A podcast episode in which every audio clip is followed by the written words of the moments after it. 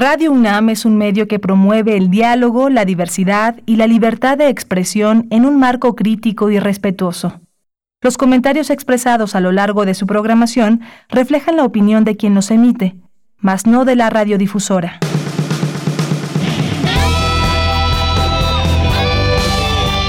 Prisma RU. Relatamos al mundo.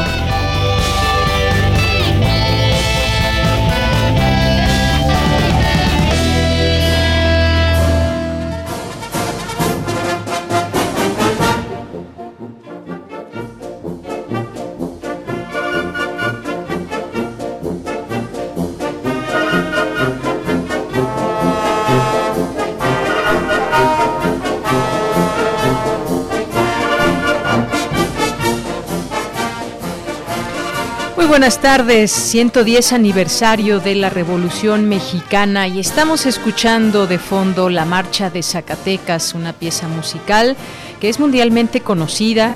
Su autor es Genaro Codina y es para algunos considerada como el segundo himno nacional mexicano. Inmediatamente cuando lo escuchamos, pues nos evoca este movimiento revolucionario tan importante en nuestro país. Así que, pues hoy lo recordamos, es un día histórico, un día importante, donde se recuerda un aniversario más de la Revolución Mexicana.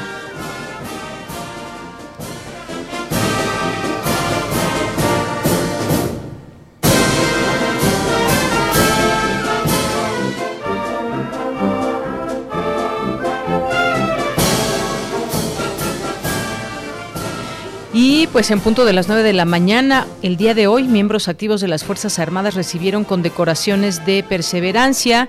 Estuvo esta ceremonia encabezada por el presidente de México, Andrés Manuel López Obrador. Durante este evento fue entregada la condecoración Miguel Hidalgo al personal médico y de enfermería por su esfuerzo ante la pandemia de COVID-19. Y bueno, pues así recordamos hoy este evento importante en nuestra historia de México.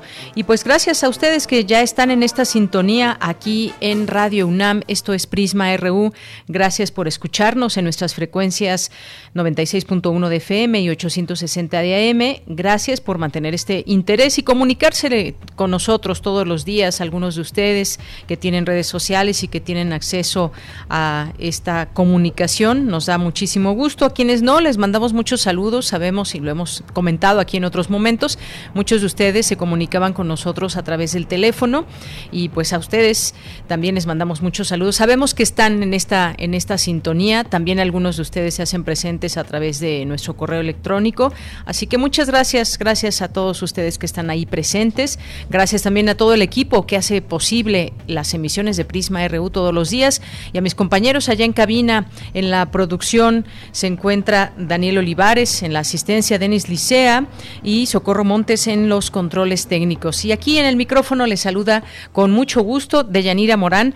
Hoy vamos a tener un programa de cierre de semana. Gracias por acompañarnos también en este cierre de semana. Ya pasamos la mitad de noviembre, nos acercamos a diciembre, el último mes del año, con todo lo que hemos pasado. Pues bueno, mucha gente que sigue conservando su trabajo, pues vendrán días de asueto, días de vacaciones y esperemos que no precisamente para vacacionar y generar concentraciones de personas que puedan facilitar contagios. Estamos en un momento muy delicado y lo seguimos repitiendo a través de estas de estas frecuencias universitarias y siguiendo de cerca lo que lo que anuncian las autoridades, lo que nos comentan los científicos, los doctores aquí vamos haciendo un análisis todos los días de estos temas.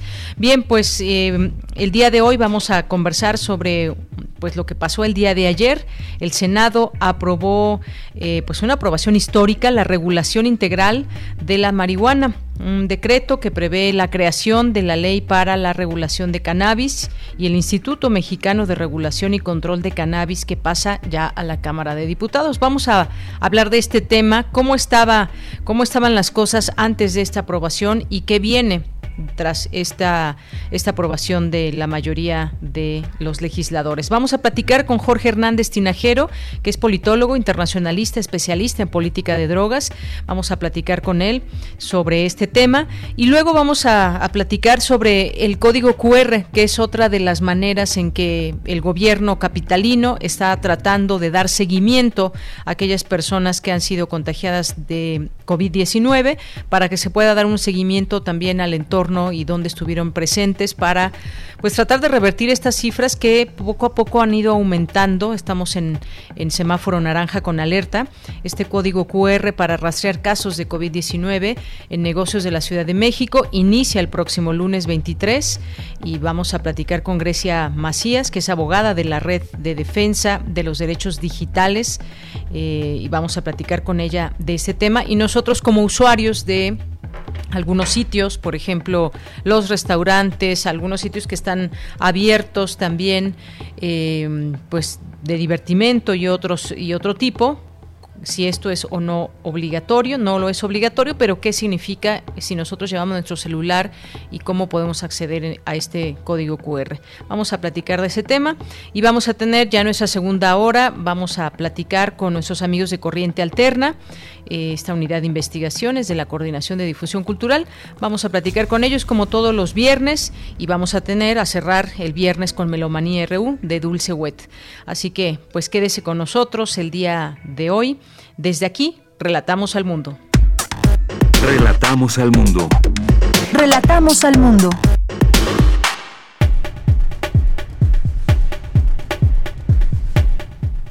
Bien, en este viernes 20 de noviembre del año 2020, en los temas universitarios, estamos lejos de poder construir las columnas de los derechos humanos que son memoria, verdad y justicia, señala académica al impartir la conferencia Ética y Derechos Humanos. Analizan expertos los retos que se plantea la cultura de Internet basados en la experiencia de la pandemia. Destacan académicos la, necesidad de incorporar la perspectiva de género en los proyectos generados en el ámbito científico. En los temas nacionales, el Pleno del Senado legalizó el consumo de la marihuana para uso recreativo, lúdico, industrial, científico y eliminó al cáñamo del listado de sustancias psicotrópicas. La Ciudad de México seguirá en semáforo naranja con alerta una semana más ante el alza en, en hospitalizaciones por COVID-19, informó la jefa de gobierno Claudia Sheinbaum. Además, a partir de las 18 horas de este viernes, ocho delegaciones aplicarán ley seca durante el fin de semana. Al menos 702 millones de pesos de la estafa maestra se habrían empleado para pagar parte de la campaña electoral por la gubernatura del Estado de México, según denunció ante la Fiscalía General de la República Emilio Cebadúa. En temas internacionales, el fabricante chino de vacunas Sinovac Biotech podría tener el próximo mes los resultados de ensayos clínicos en etapa avanzada de su vacuna experimental contra la COVID-19. Pfizer anunció que presentó una solicitud a los reguladores de salud de Estados Unidos para que le autoricen el uso de emergencia de su vacuna contra la COVID-19.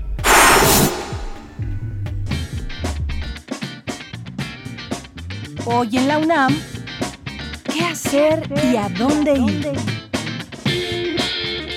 La sala Julián Carrillo de Radio UNAM te invita a disfrutar de la retransmisión del concierto del grupo Kekoyoma, realizado en nuestras instalaciones el 17 de mayo de 2017. Revive estos momentos sonoros y sintoniza hoy, en punto de las 20:30 horas, nuestras frecuencias 96.1 de FM, 860 de AM y a través de nuestra página web www.radio.unam.mx.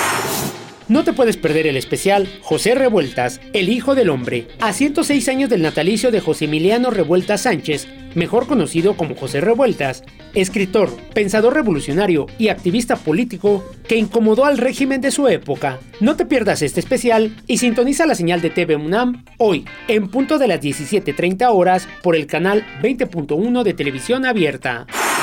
Otra opción que te recomendamos es el estreno de la serie Historia 110 años de la Revolución Mexicana, que muestra los episodios de esta revuelta social que transformó radicalmente a nuestro país. Disfruta del capítulo de hoy, Madero Muerto, Memoria Viva, que desmenuza la llamada decena trágica, momento histórico en el que asesinaron a Francisco y Madero y José María Pino Suárez, traicionados por Victoriano Huerta. No te pierdas el estreno de esta serie hoy, en punto de las 19.30 horas, por el canal 20.1 de televisión abierta. Disfruta de la programación universitaria desde casa y recuerda, no asistas a lugares muy concurridos para evitar un contagio de COVID-19.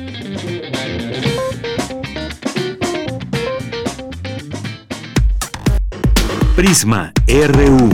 Relatamos al mundo. Una de la tarde con 15 minutos y la Secretaría de Salud reportó 100.104 muertes por coronavirus y 1.019.543 casos confirmados. Esta mañana en Palacio Nacional, el presidente Andrés Manuel López Obrador reconoció que ha sido heroico el trabajo de los médicos y enfermeras para enfrentar la pandemia. Lamentó que en esta circunstancia de dolor se viva una temporada de sopilotes. Así lo dijo el presidente. Hemos hecho todo y lo vamos a seguir haciendo. Una situación muy difícil, muy dolorosa. Lo han hecho muy bien los médicos, las enfermeras, muy bien los responsables de llevar a cabo esta estrategia. Son de los mejores del mundo. El subsecretario Hugo López Gatel ha hecho un trabajo extraordinario, excepcional. En ningún lugar del mundo se ha informado tanto como en México, todos los días.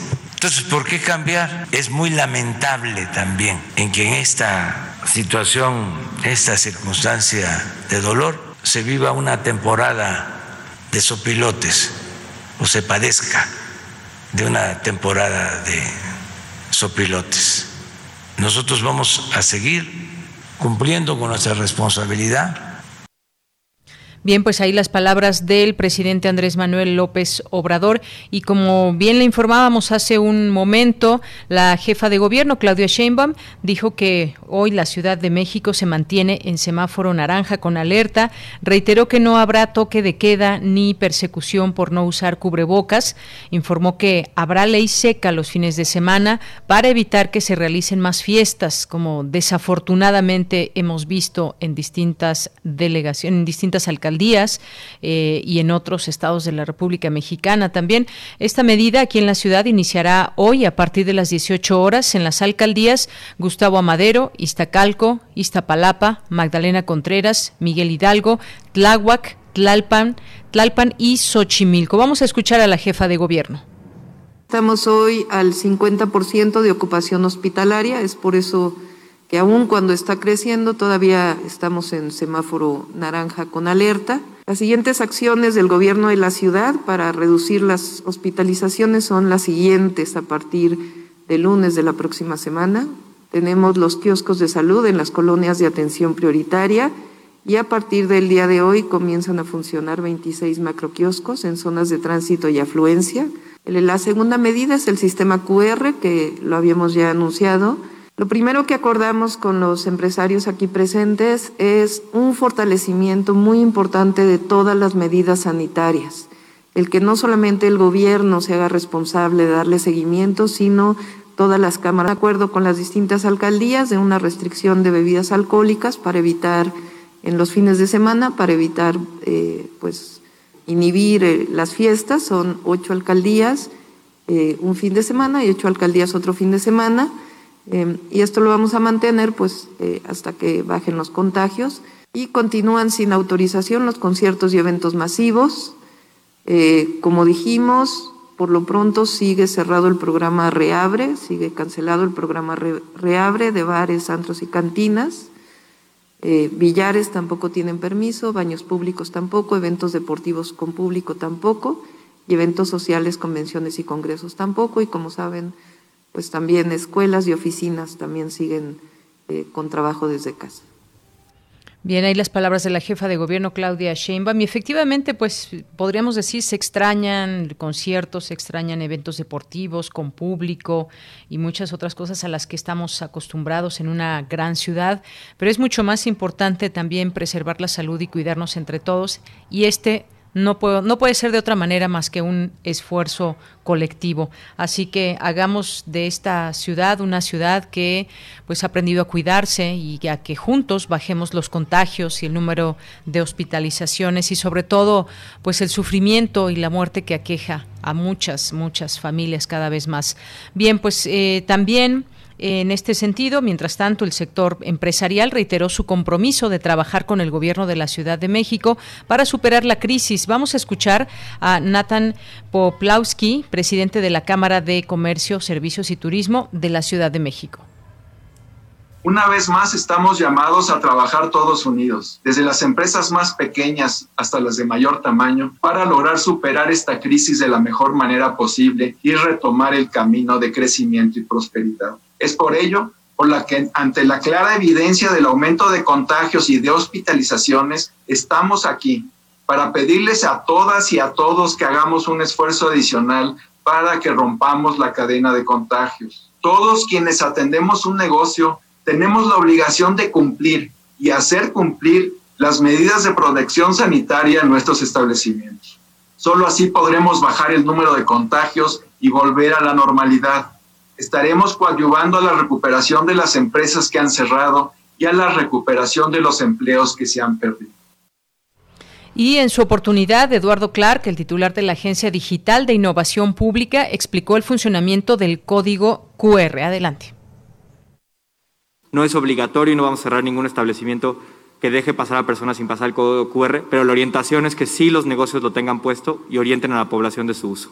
Tan pronto como tú haces check-in en el QR, vamos a tener registrado esa entrada, en qué lugar y a qué hora, y todas las noches vamos a cotejar con los datos del sistema de vigilancia epidemiológica y los laboratorios privados si hubo un positivo. Si un positivo apareció en la base de datos en un lugar, vamos a notificar a las personas que hayan entrado hasta media hora antes de que entró esta persona y hayan entrado hasta media hora después de que entró esta persona. Al día siguiente de este cotejo se va a enviar un mensaje SMS en el que el ciudadano, primero que nada, va a validar que recibió esta notificación en la cual le vamos a notificar que estuvo en riesgo. No es alarmarlo, sino notificarle que puede presentar síntomas, dar un seguimiento de parte del Locatel en caso de que requiera síntomas médicos. 15 días después de que una persona hace check-in, la base de datos borra ese registro, no lo necesitamos a largo plazo, lo necesitamos solo para un registro epidemiológico de 15 días, porque después de eso ya el curso de la enfermedad cumplió su, su periodo y por esa razón estos datos se destruyen y solo sirven 15 días para notificar a las personas. Bien, pues si tienen alguna, alguna duda o pregunta acerca del código QR, en un, más, en un momento más tendremos esta información. Si quieren hacer llegar alguna pregunta en redes sociales, en arroba PrismaRU, en Twitter o PrismaRU en Facebook, ahí los leemos. Continuamos.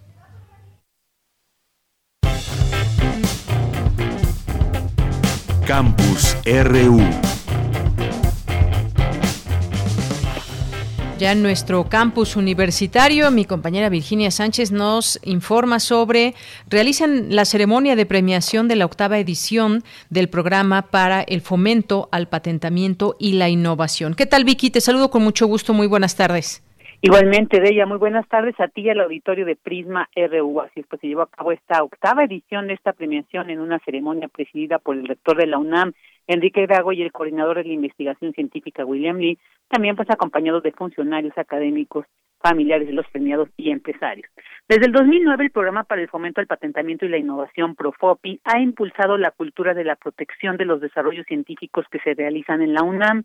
De esta manera, se convoca al personal académico de carrera de tiempo completo para que presente invenciones susceptibles de ser protegidas mediante la figura jurídica de patente que cumplan con los requisitos de novedad, actividad inventiva y aplicación industrial. Así lo señaló Jorge Vázquez Ramos, coordinador de vinculación y transferencia tecnológica de la UNAM, quien también detalla cuáles son estos criterios que definen la premiación. Escuchémoslo. Los criterios que se han definido para eh, dar los premios son el mérito técnico, que es la evaluación de la novedad y ventajas de la tecnología con relación a otras tecnologías similares conocidas, la factibilidad técnica, la evaluación de la viabilidad de escalar o desarrollar la tecnología a nivel industrial o comercial, el atractivo del mercado meta, la relevancia del mercado al que está dirigida la tecnología en términos de ventas, márgenes de utilidad, crecimiento y potencial comercial, el estado de la tecnología, que es la evaluación del potencial de desarrollo para transferirse al sector productivo, su nivel de maduración y avance en su comercialización y el impacto social, que es la evaluación del impacto de la tecnología en términos de satisfacción de las necesidades y expectativas generales de la sociedad. Por su parte, Alberto Queno Llama, secretario de Desarrollo Institucional de la UNAM, destacó que la resolución de los grandes problemas solo puede tener éxito mediante la gestación y aplicación del conocimiento, donde la protección de la propiedad intelectual es fundamental para enriquecer la innovación, lo cual dijo se ha evidenciado en este contexto de la pandemia. Escuchémoslo. En el contexto de la inesperada emergencia sanitaria que afecta y tiene un impacto sin precedentes a nivel mundial, coloca nuevamente en un primer plano la trascendencia de la innovación tecnológica basada en el conocimiento para la solución de los grandes problemas que aquejan a la humanidad. No hay ámbito de la actividad humana que no se haya visto trastocada por los efectos de la pandemia del COVID-19. Hoy, los científicos y tecnólogos del mundo están dando un extraordinario ejemplo de la importancia de generar conocimiento e innovar y crear nuevas soluciones para la sobrevivencia de la humanidad. En México, en la UNAM, nuestros académicos se han enfrentado también a estos desafíos a los que estamos expuestos todos los días, apostando imperativamente por la ciencia, la tecnología y la investigación en todos sus campos del conocimiento. Y bueno, de ella auditorio, los cinco proyectos ganadores de este premio del programa para el fomento al patentamiento y la innovación, en primer lugar fue para el sistema portátil para eh, de adquisición de datos sísmicos en disposición concéntrica que desarrollaron investigadores del Instituto de Ingeniería Sismológica. El segundo lugar fue para los compuestos activadores de senescencia celular desarrollado por investigadores del Instituto de Investigaciones Biomédicas y del Instituto de Química. El, el tercer lugar fue para oligopéptidos inhibitorios de la angiogenesis y de la función vascular, desarrollados por eh, investigadores del Instituto de Neurobiología de la UNAM. El cuarto lugar fue para un andamio tisular para regeneración del tejido cardíaco, desarrollado por investigadores del Instituto de Investigaciones en Materiales y de la Facultad de Química. Y el quinto, quinto lugar fue para un, eh, un proyecto de composición farmacéutica de caseinato de sodio y ante, antineoplásicos para el tratamiento de cáncer desarrollado por investigadores de la Facultad de Estudios Superiores Unidad Zaragoza. De ella, este es mi reporte. Vicky, muchísimas gracias por la información. Muy buenas tardes. Buenas tardes, un abrazo. Hasta luego. Un abrazo. Continuamos y nos vamos con Cindy Pérez Ramírez. Señalan académicos que el confinamiento aceleró la revolución digital. ¿Qué tal, Cindy? Buenas tardes, adelante. Deyanira, muy buenas tardes a ti y a todo el auditorio. Según reveló el Instituto Federal de Telecomunicaciones, durante el segundo trimestre de este año, donde comenzó la pandemia por coronavirus, el uso de Internet en teléfonos celulares se incrementó en 20%. Ante este panorama se realizó en el marco de la Fiesta de las Ciencias y las Humanidades el conversatorio Conectividad en la Nueva Realidad, en la cual la directora de la Facultad de Ciencias Políticas y Sociales, Carola García Calderón, señaló que con esta, eh, eh, con esta pandemia se rompió la distancia entre el espacio privado y el público. En el espacio de la sala, de la recámara, del comedor, donde uno se pueda conectar, o en un espacio a veces más propio para esto, se rompió esa distancia. Resulta que el trabajo está en casa, para los que estamos realizando el trabajo en casa, y esto ha llevado a problemas, ese ruido alrededor de estos espacios. Eh, platicaba yo con alumnos de la facultad y decían que tienen angustia, algunos tienen cansancio, espacios de convivencia dónde se ha incrementado la violencia doméstica, dónde se ha incrementado la doble jornada de, trabajo de las mujeres, porque simplemente los hijos no se van a la escuela, están ahí. Y yo agregaría otra más, el incremento del sedentarismo. Si estamos en una pantalla, hay gente que ha dejado de hacer ejercicio, se ha incrementado y se ha medido, la Secretaría de Salud lo ha medido, se incrementó el consumo de alcohol. En tanto, Raúl Trejo del Arbre, investigador en el Instituto de Investigaciones Sociales de la UNAM, indicó que ahora los medios de comunicación se han valido de Internet para difundir sus contenidos y es que el Internet se convirtió en la herramienta de trabajo indispensable bajo el esquema Home Office y los proveedores se han visto forzados a operar con efectividad. No toda la gente tiene un espacio exclusivo para conectarse. Todos experimentamos cotidianamente en estos meses esa colección de dificultades prácticas, la deficiencia de las conexiones y el precio, que no ha bajado. Hemos visto noticiero de televisión en donde los conductores no están en el estudio, sino en sus casas conectados a Zoom. Gracias a este tipo de plataformas, Internet salvó a los medios convencionales. Fíjense qué paradoja. Hay redacciones enteras en el mundo que están trabajando haciendo periódicos y revistas a través de encuentros en Zoom y enlaces de tipo digital. ¿Qué de esto va a quedar? Yo creo que muchas lecciones, entre otras, la de que no es preciso trasladarse a través de la ciudad para poder hacer ese tipo de trabajos. Deyanira, este fue el reporte de la conferencia. Recordamos que la fiesta de las ciencias y las humanidades termina este domingo. Bien, pues muchísimas gracias por la información, Cindy. Muy buenas tardes. Buenas tardes, hasta luego. Prisma RU. Relatamos al mundo. Tu opinión es muy importante. Escríbenos al correo electrónico prisma.radiounam@gmail.com. Bien, pues un día importante eh, el día de ayer, calificado por muchos por histórico, por los por los senadores mexicanos. La Cámara Alta aprobó el día de ayer la legalización de la marihuana para usos recreativo, científico, médico, industrial, lo que podría crear el mercado de cannabis más grande del mundo en un país que, como sabemos, en su entorno, en su contexto, es azotado por la violencia de los cárteles de la droga. Hablemos de este tema, qué teníamos antes y cómo queda ahora después de esta aprobación el tema de la marihuana en México. Ya está en la línea telefónica Jorge Hernández Que es politólogo, internacionalista, especialista en política de drogas, socio fundador de AMECA, que es Asociación Mexicana de Estudios de Cannabis, y expresidente de CUPID, Colectivo por una Política Integral hacia las Drogas. ¿Qué tal, Jorge? Bienvenido, muy buenas tardes. ¿Qué tal? Muy buenas tardes, Gracias por la invitación. Pues gracias, Jorge, a ti por aceptar. Pues, ¿qué te parece esta, esta iniciativa en algún momento que surgió, eh, que incluía, entre otras cosas, la creación del Instituto Mexicano para la Regulación y Control de Cannabis? Hoy ya es una realidad, pero vámonos paso a paso. ¿Qué se tenía y qué cambió? ¿Qué cambió con esta, con esta aprobación? Eh, bueno, yo creo que eh, se cambió fundamentalmente el hecho de que eh, la planta de la cannabis ya no es no observa una prohibición absoluta en las leyes mexicanas. Ahora bien, el resultado, digamos, final en términos del dictamen que se votó ayer, que todavía tendrá que pasar por la Cámara de Diputados, es una muestra también eh, de lo lejos aún que estamos de lograr una verdadera reforma integral hacia la planta, porque mantiene contradicciones importantes y no resuelve problemas eh, concretos que en teoría, digamos, podrían eh, enfrentarse de mejor manera eh, digamos, eh, teniendo una verdadera voluntad por atender en estricto sentido las sentencias de la Corte, que básicamente se refieren a derechos ciudadanos, ¿no?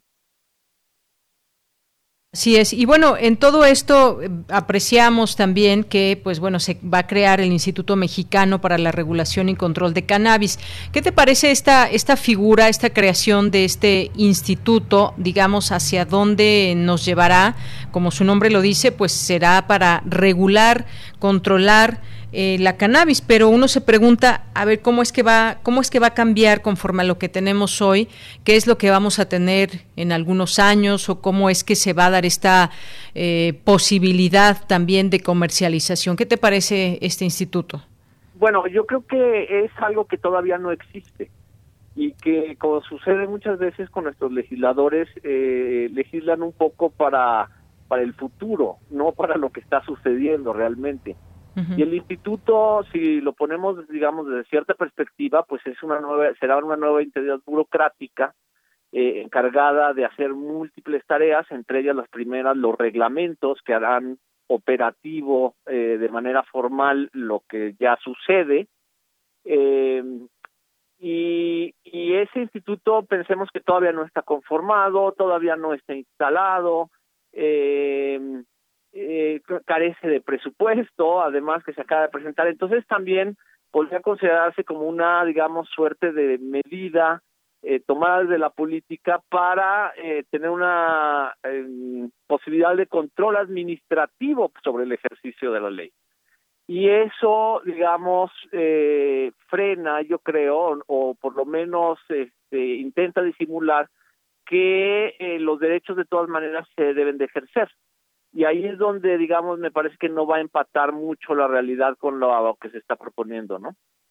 Bien, pues sí, esto del, del instituto pues todavía no es una realidad, pero hasta donde se sabe, pues con esta con esta reforma se llevaría a cabo, pero pues sí será interesante finalmente primero saber cuándo se conformaría, quién quién lo encabezaría y todo pues el trabajo que, que emanaría de ahí. Ahora pues hay hay también pues distintas preguntas, quizás para la gente que sigue también eh, la información en torno a este tema. Se habla de que de que pues bueno, a través de ese instituto se, emitirían cinco tipos de licencias eh, para controlar algunos de los actos relacionados con el cultivo, transformación, venta, investigación y exportación o importación de marihuana. Si nos detenemos más allá de este instituto, a ver cómo será este, estos cambios que se tendrán en, en México. Se habla de esta despenalización eh, en el tema lúdico, por ejemplo, pero y además hay que recordarlo, Jorge, también, pues desde que asumió el presidente López Obrador había puesto sobre la mesa este tema de la despenalización de la marihuana y bueno, hoy en 2020 podríamos hablar de que es una realidad. Pero decías al principio, lejos aún de, de, una reforma integral para la planta. ¿Qué es lo que haría falta que no se incluye aquí, tomando en cuenta pues todo este tema de eh, pues de cómo cómo se le va a entrar, digamos, a lo que muchos ven como un negocio también? Claro. Bueno, es una eh, es una pregunta que requiere de distintas respuestas, según de qué estemos hablando. Eh, yo creo que en lo fundamental lo que habría, lo que le haría falta a esta reforma es una verdadera despenalización, que eso es lo que no no es lo que realmente sucedió, porque si bien, por ejemplo, se aumentó eh, el gramaje la para la aportación personal sin que sea considerado penal, no se eliminó el delito como tal. Y eso abre, digamos, muy documentadamente una puerta a la extorsión y la corrupción policíaca frente a los usuarios. Hablan de multas ahora, ¿no? Eh, hasta cierto punto multas, sí, pero eh, más allá de las multas y eh, dependiendo de una fórmula bastante estrambótica de calcular pesos y cantidades, este, la multa puede ser grande o bien eh, sobrepasado el nivel de multa, eh, las sanciones penales son muy duras. Eh, entonces es una suerte de simulación en la despenalización, porque si no garantiza lo el derecho al uso de los usuarios plenamente y de, de algún modo u otro lo sigue considerando delincuentes hasta que se pruebe lo contrario, porque para usar hay que poseer. Entonces estamos hablando de que se están abrogando todavía discrecionalmente la eh, idea de, de castigar y, y eso puede volverse aún más discrecional y ese es parte del temor. Digamos, yo creo que eso sería lo primero que eh, eh, sí tendría que ser cambiado para tener una mejora cualitativa más integral. En segundo lugar, bueno, este, eh, yo creo que el sistema de licencias o lo, lo de si existe un mercado más abierto de uso adulto, por llamarlo de alguna manera, ahí es justamente donde está el diablo en los detalles y donde no sabemos nada porque sería lo que tendría que hacer ese instituto, que aún no ha sido eh, instalado, ni mucho menos, sino apenas acaba de ser creado formalmente y todavía falta que pase por diputados. Entonces, no lo sabemos, es especular, pero eh, definitivamente lo que lamentablemente también ha eh, exhibido este dictamen es que hay una clara propensión como a beneficiar a grandes capitales en lugar de este, promover una competencia más justa y más equitativa para nuestras propias comunidades y ahí es otro tema de debate, ¿no? Entonces hay muchos aspectos que no están resueltos, que no podemos saber ahora, pero sí la ley sigue no esconde, digamos, su, su intención también eh, punitiva en muchos sentidos y me parece que eso era parte esencial de la reforma que no se logró realmente eh, dentro de la voluntad política de, de esta iniciativa, ¿no? Bien, pues sí, importante todo esto que mencionas. Y ahora vámonos, vámonos al terreno de la comercialización. Leía yo, hoy salieron muchísimas notas, información sobre este, este tema. Hay una nota en particular del economista que dice que algunos actores de esta incipiente pero millonaria industria legal de cannabis, como Canopy Growth y The Green Organic Dutchman de Canadá y una unidad de la californiana Medical Marihuana, han declarado recientemente estar ansiosos por acceder a México. Esto no debemos de perder de vista también el negocio que puede implicar para algunas empresas transnacionales. Sin duda, este, y eh, hasta cierto punto podemos decir que es legítimo. Lo que no es legítimo es que exista una legislación que les dé preferencia o que les dé ventaja sobre otros este, posibles competidores nacionales. No se trata de la industria aeroespacial, en las que no tenemos, digamos, no tendremos una autonomía tecnológica, por decirlo de algún modo, pero en el caso de la planta tenemos ventajas comparativas y tenemos este comunidades tradicionales productoras desde hace siglos y tenemos distintos climas, entonces podríamos generar un, un, un espacio económico más justo. Y ahí es donde nosotros eh, como movimiento pues sí hemos señalado que a nosotros eh, la organización del mercado es una prerrogativa que le corresponde al Estado y que debe de hacerlo con justicia social. Eh, pero nuestra demanda básica ha sido el ejercicio de los derechos, no el ejercicio de, no la posibilidad o de imponer reglas en una industria. Entonces hablamos de cosas diferentes.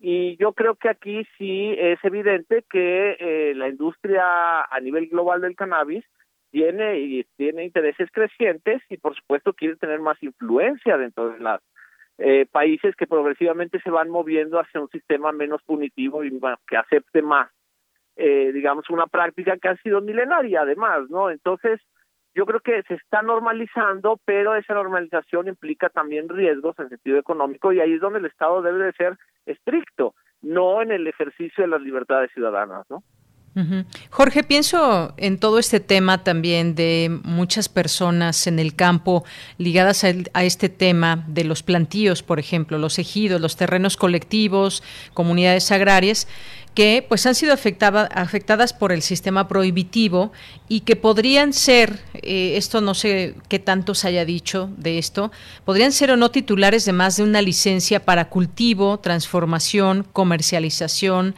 exportación o importación. Y esto ligado a lo que, a lo que comentábamos hace un momento. Se vale, pues eso es, a final de cuentas puede ser un negocio, pero qué ventaja se le puede dar a, eh, a lo nacional. Y aquí entraríamos también en este, en este tema de estos, de esos terrenos y quiénes, em, pues quiénes son los dueños de estos terrenos y cómo se daría esta comercialización, pero en principio las licencias, que va a haber varios tipos también según tengo entendido. Sí, la ley propone distintos tipos de licencias, pero cuyos eh, requerimientos no los conocemos porque no han sido emitidos por el instituto que apenas fue creado. Entonces, ahí eh, lo que sí está muy claro es que el hecho, por ejemplo, de lo de permitir o de, o de estructurar el mercado a través de lo que ellos mismos llaman integración vertical, significa que una misma empresa puede tener distintas licencias en todos los niveles eh, y por lo tanto eh, puede dominar el mercado más fácilmente. Entonces, eh, ¿y qué tanto el producto, digamos, agrícola tiene un valor cuando este se transforma a través de distintos procesos para crear distintos productos como comestibles o, este, digamos, otros subtipos de, consumo de la planta. Eh, y ahí eh, yo creo que ahí es donde hay que apoyar al, a, a, estas comunidades que saben producir, que van a poder tener, podrían tener una alternativa de mercado mucho mejor, mucho más segura y que podrían eh, sofisticarla en su oferta de manera relativamente sencilla y no tiene que ser operado por grandes compañías. Pero hasta que no conozcamos esos reglamentos realmente no podemos saber qué tanto acceso realmente estas comunidades eh, van a poder tener a ese mercado, ¿no? Así es. Eh, Jorge, por último, había se había dado en su momento, hace algunos años, la discusión o la polémica en torno a si habría establecimientos autorizados para que te vendan eh, marihuana, no sé, en distintas modalidades y demás.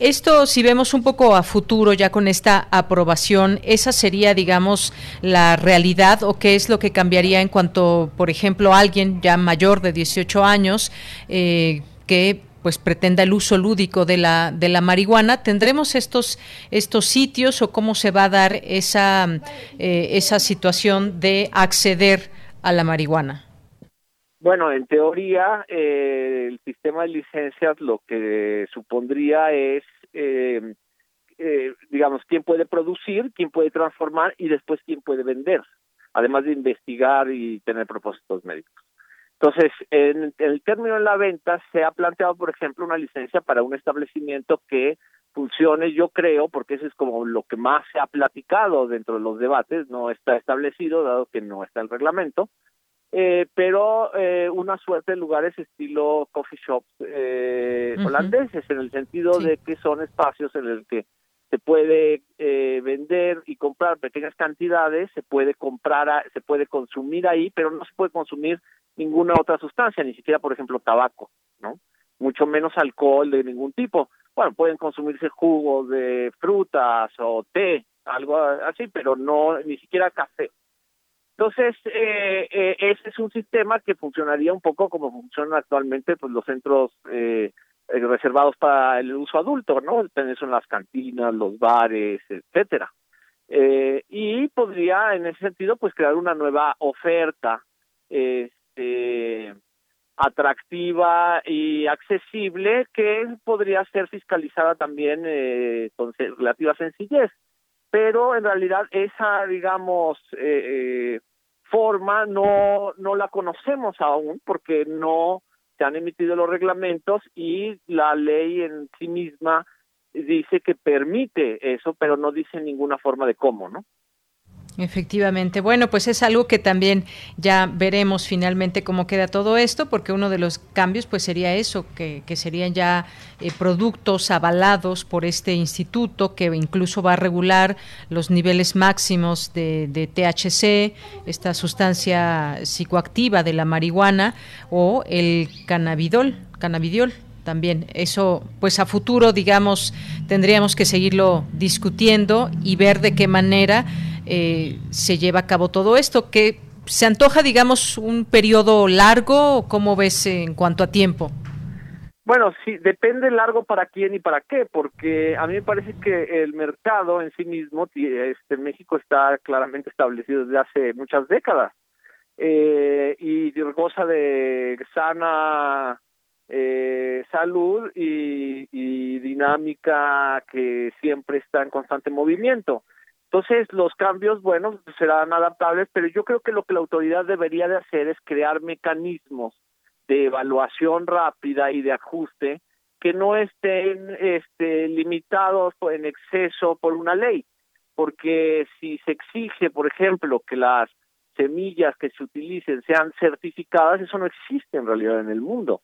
Entonces no habría manera legal de obtener una semilla y por lo tanto todo estaría detenido. Entonces, yo creo que hay cosas todavía que deberían de, digamos, entender que se, se debe de aprender de la experiencia, de las dinámicas y como Estado sí, e ir ajustando conforme vayan sucediendo las cosas, por supuesto siempre en función de la salud y la seguridad públicas, pero eso no solo, eso no implica solamente castigar más, al contrario, lo que significa es más bien experimentar cómo la libertad y sus límites y la responsabilidad de todas las partes puede crear una dinámica favorable para todos en términos económicos, de seguridad, de salud y sin duda eh, de convivencia social, ¿no? En la manera en que eh, se expresa mucha gente en contra de, de cualquier reforma al respecto es suele ser muy despectiva y poco eh, argumentativa. Simplemente este, es un juicio fácil sobre un tema que es controvertido, pero que se le examina pues con frialdad, pues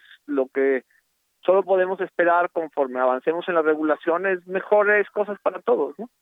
Claro.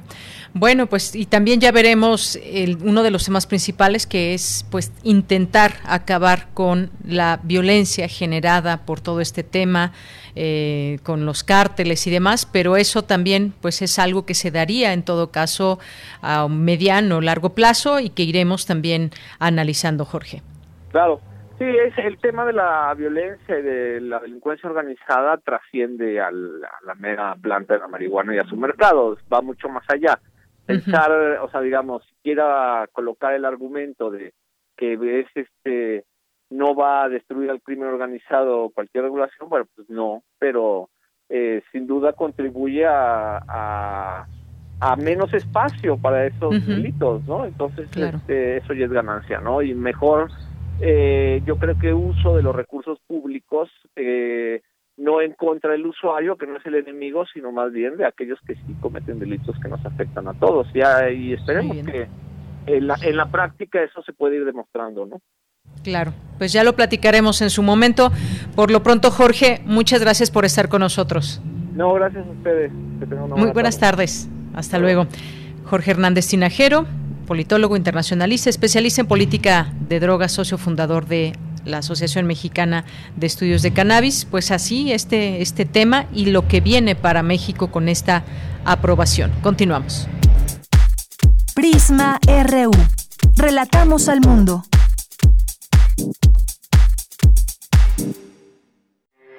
Porque tu opinión es importante, síguenos en nuestras redes sociales, en Facebook como Prisma RU y en Twitter como arroba PrismaRU.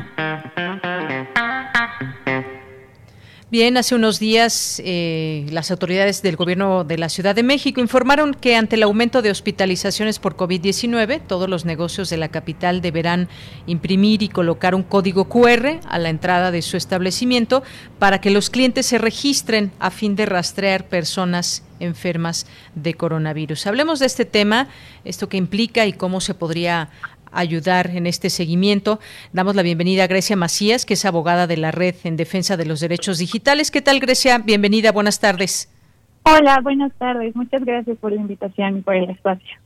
Gracias. Grecia, pues en principio, para quienes nos están escuchando, explíquenos qué es este eh, código QR y para qué, para qué va a servir a la entrada de distintos lugares.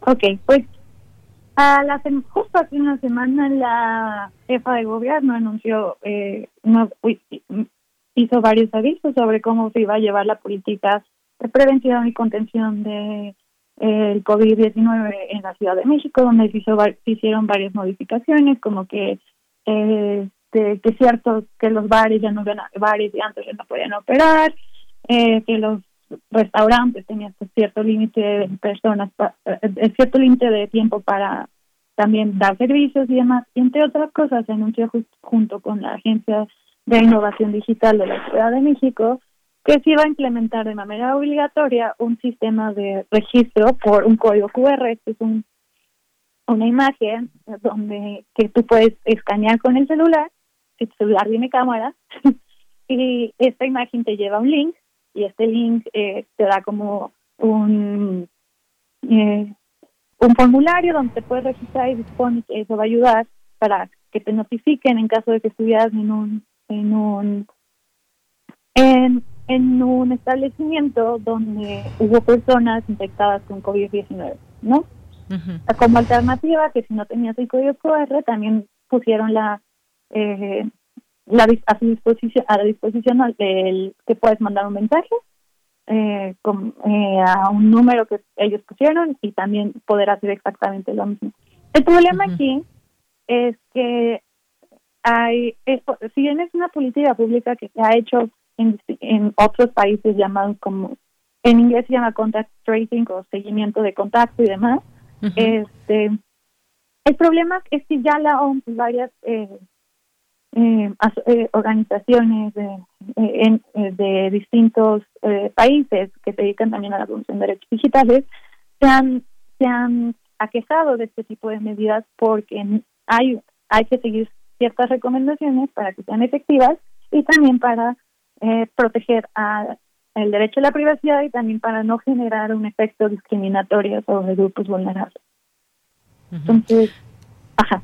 Pues sí, importante todo esto porque se trata de ayudar a dar seguimiento a personas eh, que pues contagiadas pudieron haber infectado a otras si es que estuvieron, por ejemplo, en un mismo sitio, en un restaurante, en un boliche o en alguno de estos eh, lugares que están abiertos hasta, hasta el día de hoy. Y sí, una de las cuestiones era de cómo se resguarda eh, los datos personales. Escuchábamos también de parte de las autoridades que solamente va a ser una base de datos que se conserve durante un tiempo, eh, unos 15 días, porque tiene solamente esa finalidad finalidad de dar seguimiento y no otra como para guardar los datos. Digamos que debemos estar tranquilos en ese sentido de que se hará buen uso de los datos personales.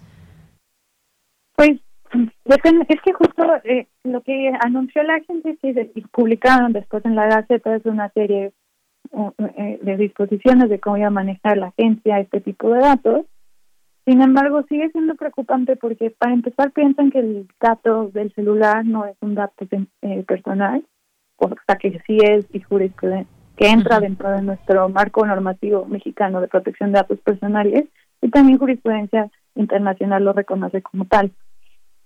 También no hemos visto un aviso de privacidad claro que nos que advierta a las personas usuarias del sistema sobre cómo y cómo y cómo qué datos se van a usar y qué tratamientos se le van a dar y tampoco no prohíbe la transferencia y uso de estos datos obtenidos por el sistema para finalidades distintas o por autoridades ajenas. O sea, todo eso tiene que estar dentro de la lista de privacidad. Y eso es una, o sea, eso es en el caso en el que en el que pues tú sí te registres y demás, pero el, gran elefante en la habitación que la agencia, ni Claudia, ni la jefa de gobierno Claudia Sheinbaum han querido pronunciar, es con las personas que no cuentan con teléfono celular.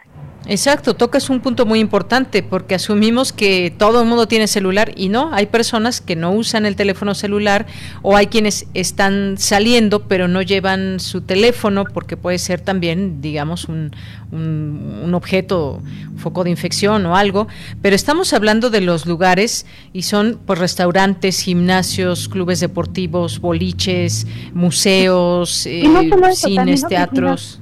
Y también oficinas públicas o farmacias o supermercados. Públicas y privadas.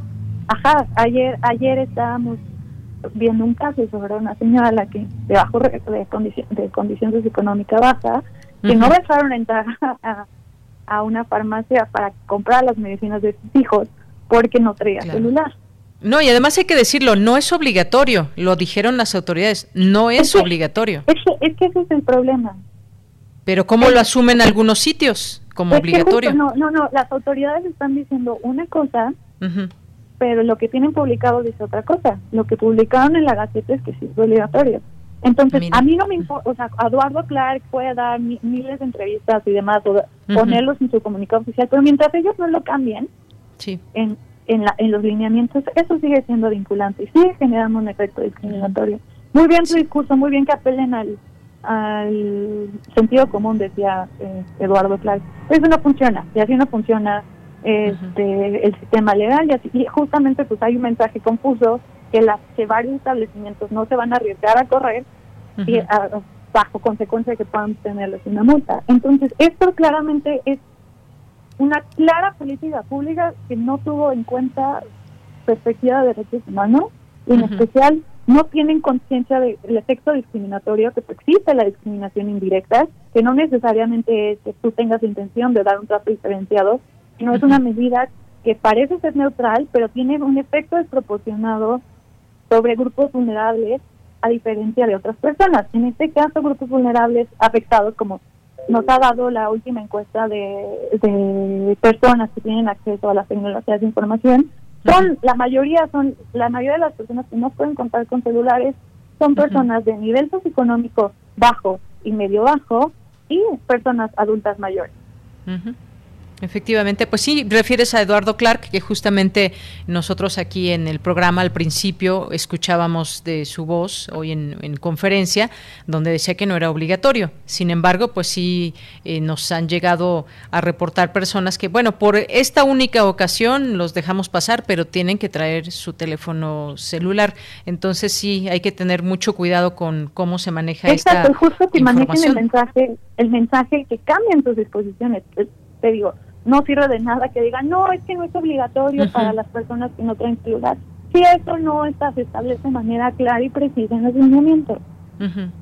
no, o sea, no, así no funcionan las cosas. Tienes que establecerlo para mandar un mensaje claro y, que y que los y que justamente los establecimientos tengan esa seguridad de que están haciendo lo correcto pero no sirve de nada que los manden por conferencias ni nada y no está tal cual escrito en los lineamientos.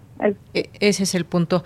Pues bueno, vamos vamos a ver cómo se da esta implementación y pues posiblemente cómo eh, puedan existir reacciones tanto de los sitios donde deben de tener este código QR y de las personas que se les pide acceder o llegar al lugar pero con su teléfono celular para hacer este escaneo del QR. Lo, lo veremos entonces, Grecia.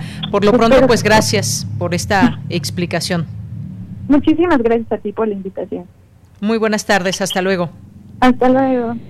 Bueno, pues fue Grecia Macías, abogada de la Red en Defensa de los Derechos Digitales. Si quieren seguir a esta red, lo pueden hacer a través de Twitter en arroba R3D MX y ahí para que tengan información. Vamos a ver cómo funciona el próximo lunes. Comienza esta modalidad donde nos dice la autoridad no es obligatorio, ya con estas observaciones que nos hacía Grecia y pues vamos vamos a por supuesto estar atentos de lo que suceda con este tema. Son las 2 de la tarde ya, vamos a hacer un corte y regresamos a la segunda hora de Prisma RU.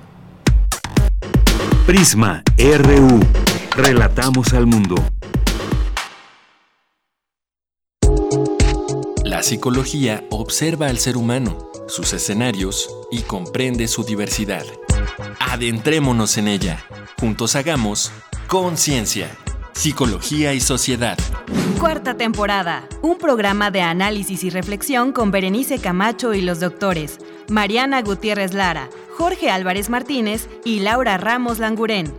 Todos los lunes a las 18 horas por el 96.1 de FM y su retransmisión los jueves a las 16 horas por el 860 de AM. O si lo prefieres, escucha el podcast en radiopodcast.unam.mx. Radio UNAM, Experiencia Sonora. En México está creciendo la esperanza, un movimiento que se vuelve cada día más grande con la honestidad, las propuestas y la alegría de nuestra gente. Estamos unidos y eso nos hace más fuertes para transformar lo que parecía imposible cambiar. En cada ciudad, en todas las regiones, somos más los mexicanos con Morena y contigo seremos la mayoría que va a comenzar un nuevo capítulo en la historia de México. Vente a Morena, la esperanza de México. Juntos haremos historia. Llegué a probar la cocaína, los ácidos, pastillas, pues hasta el final fue el que me encontré con la piedra, que fue con lo que más me hice adicto, ¿no? A los 17 empecé a consumir ya fuertemente y fue donde empezó a ir en picada toda mi vida. Lo anexábamos. Se lo llevaba pues a la fuerza, ¿no? Lo tenían que someter. Él tiene temor de regresar a la casa para no recaer. Esto es un martirio que a nadie se le desea en verdad. El mundo de las drogas no es un lugar feliz. Busca la línea de la vida. 800-911-2000. Calme Cali, Mimagoshko, Makta Shuduk, Tetzaduk, FM, Yatpushebo Pushkoxpe, Radio Nam. Calme Cali, Calme Cali, quinta temporada. Todos los jueves a las 10 horas por el 96.1 de FM. Retransmisión, Retransmisión, domingos 15.30 horas. Radio UNAM, Experiencia Sonora.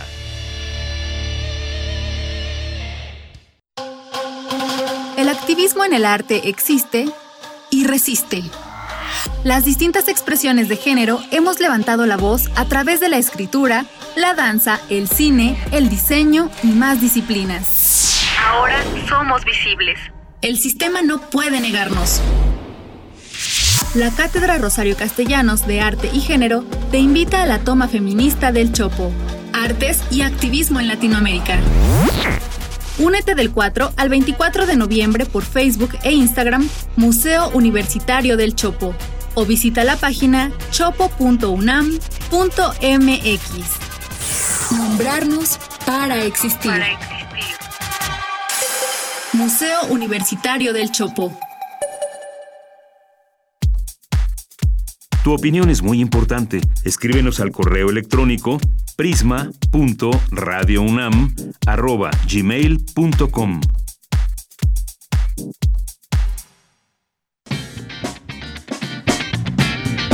Mañana en la UNAM, ¿qué hacer y a dónde ir? La revista de la universidad te invita a consultar la edición de noviembre que en esta ocasión aborda el tema de la discapacidad. ¿Te has preguntado qué tan conscientes estamos de los retos que enfrentan las personas con discapacidad? ¿Se sienten incluidas en nuestra sociedad? ¿Cuáles son sus exigencias y demandas? Estas y otras preguntas son resueltas en la edición de noviembre de la revista de la universidad, que puedes consultar de manera gratuita en su sitio oficial www.revistadelauniversidad.mx. La Dirección General de Publicaciones y Fomento Editorial de la UNAM pone a tu disposición ensayos sobre escritura, historia, filosofía, literatura universal y una gran cantidad de obras maestras en la serie Pequeños Grandes Ensayos, que la podrás descargar de manera gratuita en el sitio oficial www.libros.unam.mx, donde encontrarás además publicaciones editadas por nuestra máxima casa de estudios. Recuerda que tienes una cita con el taller coreográfico de la UNAM y su función dominical, que en esta ocasión presentan el montaje Concierto Barroco. Al finalizar no te pierdas el conversatorio con integrantes del taller coreográfico de nuestra máxima casa de estudios. La cita es el próximo domingo 22 de noviembre, en punto de las 12.30 horas, a través de la cuenta oficial de Facebook del taller coreográfico de la UNAM. Disfruta de la danza universitaria y recuerda, lávate las manos constantemente con agua y jabón durante 20 segundos. La prevención es tarea de todos. Para Prisma RU, Daniel Olivares Aranda.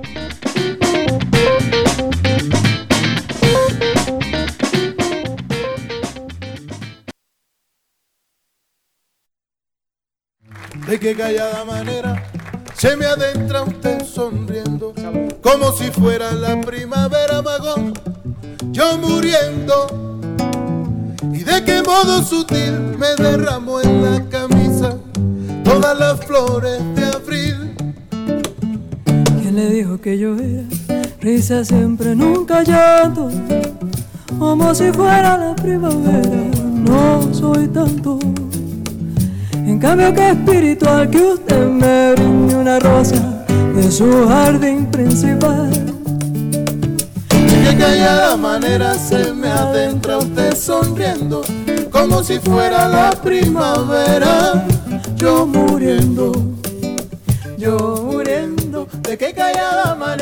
Bien, pues estamos escuchando a Magos y Limón, de qué callada manera, una complacencia que se nos adelantó Mayra Elizondo y desde ayer nos pidió esta, esta canción, así que pues va para ti Mayra Elizondo y, y para todos también los que nos estén escuchando y disfrutando la emisión del día de hoy de Prisma RU.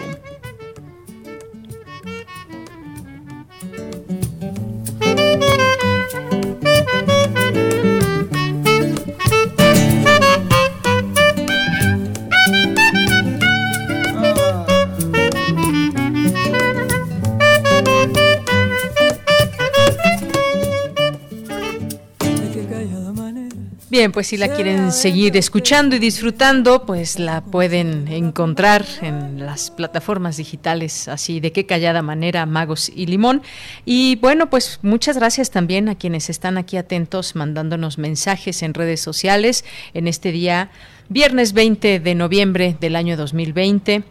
Eh, gracias a todo el equipo y gracias a ustedes que siguen en esta señal todos los días, lunes a viernes, de una a 3 de la tarde. Gracias por aquí a Miriam Arámbula, que nos, eh, que nos escribe aquí en Twitter, a El Calamar también, muchas gracias, Alfonso de Alba Arcos, que nos dice cómo funciona, esto refiriéndose al, al código QR cuáles son las eh, entradas y las salidas, qué se espera del sistema, perdón, no se, no se explicó, solo escuché puras críticas. Buena tarde. Pues Alfonso de Albarcos es eh, hasta cierto punto sencillo. Llegamos a alguno de estos lugares que ya están abiertos y con nuestro celular pues eh, accedemos a este código QR eh, y pues de esta manera podemos o nos puede dar el gobierno un seguimiento en dado caso de que alguien que estuvo en el lugar pues estuvo dio positivo a la prueba de COVID-19 y se informa a ese entorno que estuvo en ese momento, en esa hora, en ese en ese mismo mismo lugar.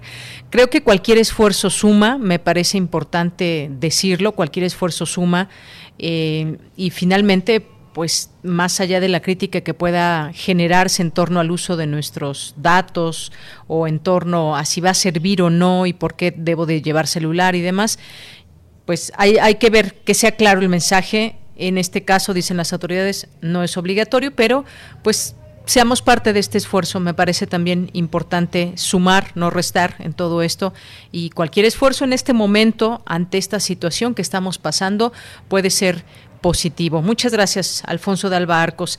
Eh, también muchas gracias a nuestros amigos de Derecho Corporativo, Andrea Esmar, que nos dice bonita canción de entrada del programa con la marcha de Zacatecas recordando la Revolución Mexicana. Saludos a todo el equipo de Prisma RU y a todo su auditorio. Bonito fin de semana para todos. Gracias, Andrea. Gracias a nuestros amigos de Corriente Alterna que en un momento ya estarán aquí con nosotros, que estará con nosotros, eh, estarán platicando sobre las jornaleras agrícolas que trabajan en Tabasco y Chiapas, que está próximo a publicarse este trabajo. Aquí nos dan un adelanto de lo que será esa publicación. No se los pierdan. Gracias a Jorge Fra también que nos dice las muertes por COVID en nuestro país. Uno, ignorancia de la brutalidad letal del virus. Segundo, enfermedades crónicas graves en el país. Tercero, herencia del sector salud, un desastre. Cuarto, errores por inexperiencia del gobierno federal.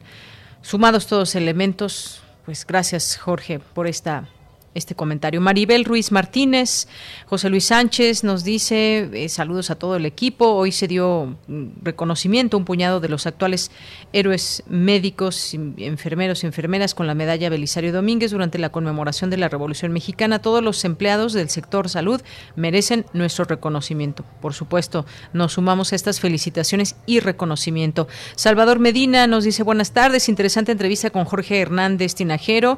Ahora falta que nos suceda lo mismo con el petróleo. Mandamos a Estados Unidos y Canadá materia prima y nos, la van a regresar manufacturada y más cara. Saludos a toda la producción. Eh, muchas gracias, Salvador. Gracias también por aquí a Elisea Mercado, a César Soto, que nos dice, el confinamiento sanitario aceleró el exceso de uso de Internet, jornadas laborales abusivas, disminución de sueldos, consumo de alcohol, violencia doméstica, elevó el pago de servicios y la informalidad laboral. Todo eso y más. Gracias, César. Y nos pone aquí una, un GIF de tierra y libertad. Pero después de todo esto, tierra y libertad. Gracias. Javier nos dice, no necesitamos esperar a que oficialmente se cree el instituto. La actividad que permitirá el día de mañana su reconocimiento frente al Estado es pensar y actuar orgánicamente, fisiología, filosofía, ciencias políticas, administración, etcétera, por el bien de la salud pública. Esto con el tema de con el tema de la cannabis que platicábamos eh, y que nos dice que el instituto solamente se podrá formar con una actividad constante de años asumiendo la trayectoria de un trabajo que resulta del trabajo en conjunto. Gracias, Ania, también, Javier, que aquí nos da otros comentarios. Muchas gracias.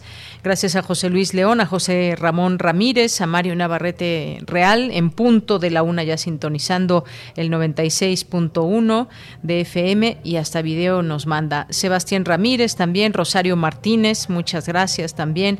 El Zarco, también le mandamos como siempre muchos saludos. Valery García, Juan Jaso López, también aquí presente. Eh, gracias por la foto del radio antiguo, Mario Navarrete, también muchísimas gracias. David Castillo presente, dice gracias a Dios es viernes, si el cuerpo lo sabe, aunque con la cuarentena no vale para pura y nos pone aquí cantando y bailando algunos personajes. Muchas gracias. Y gracias a Guerrero, gracias a Juana, Paloma, muchas gracias. Seguimos leyéndolos y nos tenemos que ir a la información en esta segunda hora. Vamos con mi compañera Dulce García. Necesario incorporar la perspectiva de género a los proyectos generados en el ámbito científico. Adelante, Dulce. Deyanira, muy buenas tardes a ti al auditorio de Prisma RU con el objetivo de sensibilizar sobre la necesidad y la importancia de incorporar la perspectiva de género en los procesos de investigación y desarrollo, no solo en cómo se diseñan los proyectos, sino también en cuanto a la evaluación, asignación y financiamiento. Se llevó a cabo el conversatorio virtual Ciencia con perspectiva de género. Ahí Mariano González, director de investigación, innovación y desarrollo con perspectiva de género del Ministerio de Mujeres, Géneros y Diversidad, dijo que la ciencia funciona como uno de los principales discursos del orden social, de ahí que sea necesario analizar cuáles son los roles que en ese ámbito han ido ejerciendo los géneros. Eh, no pasa por desapercibido en nuestras maneras de, movernos en el mundo. Eh, la ciencia y el conocimiento científico tiene una gran importancia en tanto en lo material, porque ese conocimiento que se genera tiene impactos reales en desarrollos tecnológicos, herramientas, instrumentos, máquinas, dispositivos, eh, como también simbólico, porque ordena nuestras ideas, nuestras subjetividades, nuestras, nuestras creencias. Deyanira, y es que el orden patriarcal se ha colado durante mucho tiempo en los ámbitos de generación del conocimiento. Por su parte, Lucía Sichia, biotecnóloga e investigadora del Centro de Investigaciones y Estudios de Género de la UNAM, consideró que ninguna ciencia puede ser objetiva si no se quitan de la práctica científica los conflictos de intereses. No atañen solamente a aquellas disciplinas que por ahí estudian el comportamiento humano, la biomedicina, donde puede ser un poco más explícito que hay sesgos porque implican también sostener un orden social. Eso tiene que ver con los sesgos, sostener un orden social. La producción de conocimiento es una producción de verdad que sostiene un orden social, lo respalda y lo legitima. Pero no estamos hablando solamente del tipo de disciplina donde entra el cuerpo humano como objeto de estudio, sino también en disciplinas que parecen aún más objetivas, ¿no? Como este, esta graduación de objetividad y podemos encontrar en eso las matemáticas en un extremo. Porque veo una ecuación, pienso que no hay sesgos de género. Deyanira, la académica dijo que no solamente hay sesgos de género en la ciencia, sino que también los hay androcéntricos. Esto porque se dan filtros que no dejan fluir el conocimiento generado por quienes destacan la necesidad de proyectos con perspectiva de género. Esta es la información. Muy buenas tardes. Gracias, Dulce. Buenas tardes. Nos vamos ahora con Cristina Godínez. Estamos lejos de poder construir las columnas de los derechos humanos que son memoria, verdad y justicia. Adelante, Cristina. Buenas tardes, Deyanira. Un saludo para ti, para el auditorio de Prisma RU. Como parte del Seminario Permanente de Bioética del Programa Universitario de Investigación en Salud de la UNAM, Sandra Lorenzano Schifrin, de la Coordinación Universitaria para la Igualdad de Género, impartió la conferencia Ética y Derechos Humanos. La también directora de Cultura y Comunicación para la Igualdad reflexionó sobre la desaparición forzada, así como del trabajo que realizan distintas organizaciones en la búsqueda de sus seres queridos. La naturaleza, la maternidad, el compromiso, son temas que se entretejen en esta malla sutil de memorias dolidas, encuentros y desencuentros con los ausentes. 1978 o 2010 o 2020, la respuesta del Estado es similar, por acción o por omisión. Estamos aún lejos de poder construir esas tres columnas fundamentales de los derechos humanos. Van otra vez, memoria, verdad justicia. Lorenzano Schifrin citó al poeta chileno Raúl Zurita. Porque nos encontramos, no sucumbió la eternidad. Porque tú y yo no nos perdimos. Ningún cuerpo, ni sueño, ni amor fue perdido. Y en ese encuentro del tú y el yo, tejemos ustedes, yo, nosotros y nosotras todos juntos, una especie de atrapasueños como el que le habla al jornalero que busca desaparecidos para abrazar tantas ausencias. Por último, la académica se refirió al encuentro que sostuvieron las madres de Plaza de Mayo y las de los 43 estudiantes de Ayotzinapa. Ese diálogo fue una lección de vida, de política, de derechos humanos, de solidaridad. Allí las abuelas hablaron de la importancia del apoyo de las redes nacionales e internacionales en su lucha de la importancia de no darse por vencidas, de mostrarse fuertes ante el poder, pero sobre todo pudieron abrazar y cobijar a las madres de los estudiantes, dándolos, dándoles esperanza. Deyanir, este es el reporte. Buenas tardes. Gracias, Cristina. Muy buenas tardes y bueno, pues nos vamos nos vamos ahora con las breves internacionales de Ruth Salazar. Internacional RU. La Organización Mundial de la Salud ha desaconsejado el uso del Remdesivir como tratamiento para pacientes hospitalizados por COVID-19. En una guía elaborada por expertos internacionales y publicada en la revista The British Medical Journal, el organismo sanitario estableció que el medicamento no tiene ningún efecto significativo sobre la mortalidad u otras complicaciones importantes para el paciente. Tras superar el cuarto de millón de fallecidos por la pandemia y la cifra más alta de muertes en 24 horas de 2.239, las alarmas se han disparado en Estados Unidos ante la proximidad del Día de Acción de Gracias, la festividad con el mayor número de desplazamientos en el país. En este sentido, las autoridades recomendaron evitar por estas fechas.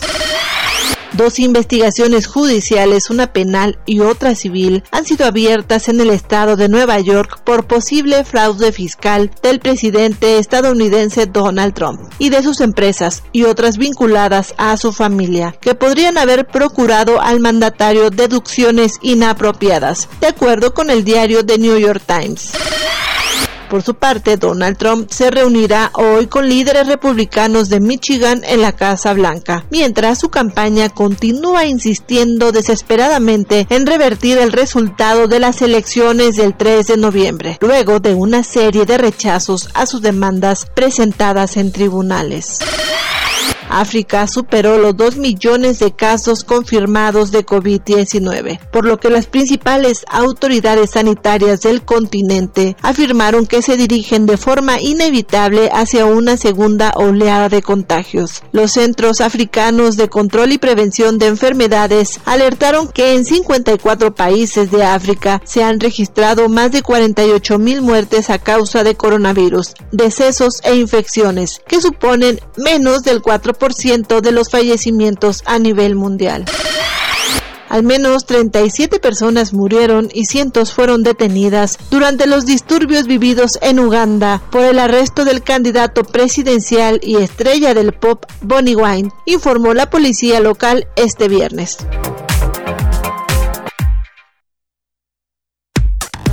Relatamos al mundo. Relatamos al mundo. Tu opinión es muy importante. Escríbenos al correo electrónico prisma.radiounam@gmail.com.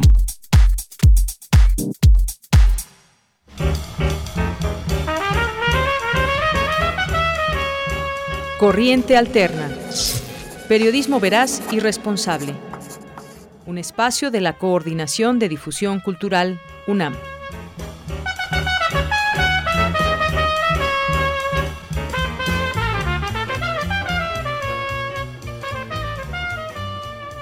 Bien, pues ya entramos a Corriente Alterna, unidad de investigaciones, y hoy nos acompaña, ya está en la, en la línea telefónica, Alondra Recendis Asensio, eh, de la carrera de Estudios Latinoamericanos. ¿Qué tal, Alondra? ¿Cómo estás? Buenas tardes, bienvenida. Hola, Deyanira, gracias. Buenas tardes. Eh, gracias por el espacio y saludos a todas las personas que nos escuchan. Gracias, Alondra. Pues platícanos de este texto, adelántanos un poco lo que podremos eh, leer en próximos días sobre jornaleras de plátano en Tabasco y Chiapas o solamente Tabasco. En Tabasco y Chiapas. Muy bien, pues platícanos un poco sobre, sobre este texto. Sí, claro. Bueno, la investigación periodística que saldrá próximamente, eh, ah, bueno, ahí abordamos las eh, la cuestión laboral de, de las jornaleras que trabajan en el sector platanero, ¿no? Eh, Chiapas y Tabasco son estados vecinos, así que la, la región platanera pues eh, está entre estos dos estados que son los estados que producen eh, un millón de toneladas de plátano al año. Entonces, dentro de las condiciones laborales, lo que hemos investigado pues son el el mm, acceso, el poco acceso más bien de la tierra que tienen las jornaleras y también cómo están expuestas a plaguicidas y esta pandemia y las inundaciones han complicado también la situación laboral. También abordamos el tema de la división sexual del trabajo dentro del sector platanero. Entonces es un, una investigación con perspectiva pues desde las mujeres que trabajan, desde las jornaleras. Bien, pues es parte de lo que vamos a poder eh, conocer en este en este texto y bueno, pues eh, interesante también conocer ese contexto en que se da eh, en estos dos estados, estados donde eh, pues esta parte es muy importante para pues para las personas, las familias que se dedican a todo esto. En este caso, jornaleras. Nos platicas un poco, eh, quizás en entrevistas o cómo cómo es que abordas este este tema. Claro. estuve haciendo entrevistas, platicando con ellas de forma presencial. En la comunidad pues, es diferente, no este no no se puede quedar en casa. Este es un trabajo esencial el de la producción de alimentos. Entonces, eh, yo estuve platicando con ellas, algunas jornaleras son eh, eventuales, digamos que van tres veces a la semana, otras son de planta, se podría decir, van seis días a la semana y a veces, si se requiere, también van los domingos. Entonces, las jornaleras que van diario eh, reciben un sueldo, un jornal de 200 pesos al día, 200, 230 pesos, y pues no han parado. Entonces, eh, yo estuve platicando principalmente con jornaleras en Teapa, Tabasco. Teapa es el municipio de mayor producción de plátano en México y tiene 7.740 hectáreas de puro cultivo de plátano y es un monocultivo, entonces también hablamos de eso. Ahora bien, eh, mencionabas algún, alguna de estas comunidades de Tabasco. ¿De qué otras comunidades estamos hablando en el caso de Tabasco y también en el caso de Chiapas, que es otro de los, de los lugares, de los estados donde abordas este tema? Sí, claro. En el caso de Tabasco estamos abordando los municipios de Teapa, de Tacotalpa, eh, de Jalapa y en el caso de Chiapas, principalmente el municipio de Pichucalco, que tiene otras comunidades. Pichucalco, Chiapas. Eh, más o menos, eh, ¿de qué zona de Chiapas estamos hablando, Pichucalco? Ajá, Pichucalco es este, el norte de Chiapas, la zona que colinda con Teapa, Tabasco. No sé si en este en ese trabajo, Alondra, también incluyas eh, este tema de las inundaciones o si también se han visto afectados estos lugares a consecuencia de las lluvias y de todo este tema de las de las presas. Sí, eh, sí lo mencionamos porque eh, para pasar muchas veces a los lugares, a las plataneras, el, el camino se inunda, entonces aún con todo eso eh, tienen que ir a trabajar, entonces ya pasan por medio de tractores o autos pues de carga, ¿no? Más grandes. Entonces aún en esas condiciones van y los dueños o los empleadores son los que tienen la responsabilidad de dar protección, ¿no? O insumos necesarios para protegerse pero no es el caso. Entonces, ellas tienen que ir y ellas mismas tienen sus estrategias de cuidado para llegar. Tampoco tienen seguridad social, ¿no? Este es un punto también muy importante. Leíamos hace unos días que el 50% de las plantaciones de plátano en Tabasco fueron afectadas por las inundaciones. Esto significa significa pues pérdidas para las personas que se dedican a todo esto. Máxime cuando nos dices de estas condiciones de trabajo también que no se cuentan, no tienen seguros, no tienen eh, pues esta posibilidad de más allá de esta afectación, pues estamos en medio de una pandemia. ¿Cuál es la, la preocupación principal de estas jornaleras? Porque me imagino muchas de ellas eh, madres de familia o mujeres que están trabajando y que al verse afectado esto por las lluvias y por la pandemia, pues han tenido afectaciones terribles en los últimos meses. Pues sí, ellas comentan que la afectación principal pues es a su seguridad, ¿no? A su salud. Y bueno, eh, la producción continúa, aún con inundaciones, en las zonas no que no están inundadas continúan yendo a trabajar. y no hay ningún cuidado por parte de los empleadores. Eh, también buscamos a los empleadores, pero no accedieron, eh, no pudieron acceder a platicar con nosotras. Y sí, cuando las que van de planta, sí siguen yendo diario, aún con, con esta situación. Ahora bien, ¿ha habido algún tipo de apoyo más allá de lo inmediato que son las autoridades de los lugares donde se encuentran estas eh, estas plantaciones. Ha habido algún algún apoyo hasta este momento o alguna promesa de apoyo no de hecho no ha habido apoyo. Eh, la cuestión laboral tiene muchísimo tiempo no o sea pero se acentúa ahorita la, es más complicado con la pandemia eh, no tampoco tienen seguridad social y el problema es que tampoco el IMSS o la Secretaría del Trabajo han hecho una campaña para promover la afiliación, ¿no? Aunque la principal responsabilidad, pues sí, es de los patrones. Entonces, tampoco pueden acceder a, a, por ejemplo, alguna política como o algún programa social, como en el caso de Sembrando Vida, porque no tienen acceso a las tierras ellas. En ese programa, como mínimo, se debe de tener dos, dos hectáreas y media de tierras para poder trabajar, para que tengan acceso a ese, pues sí, a, a, empadronarse. Y ellas no, la mayoría, la gran mayoría no tiene tierras propias y sus viviendas tampoco muchas veces son propias, sino que viven en casas de sus familias. Entonces no hay ningún apoyo.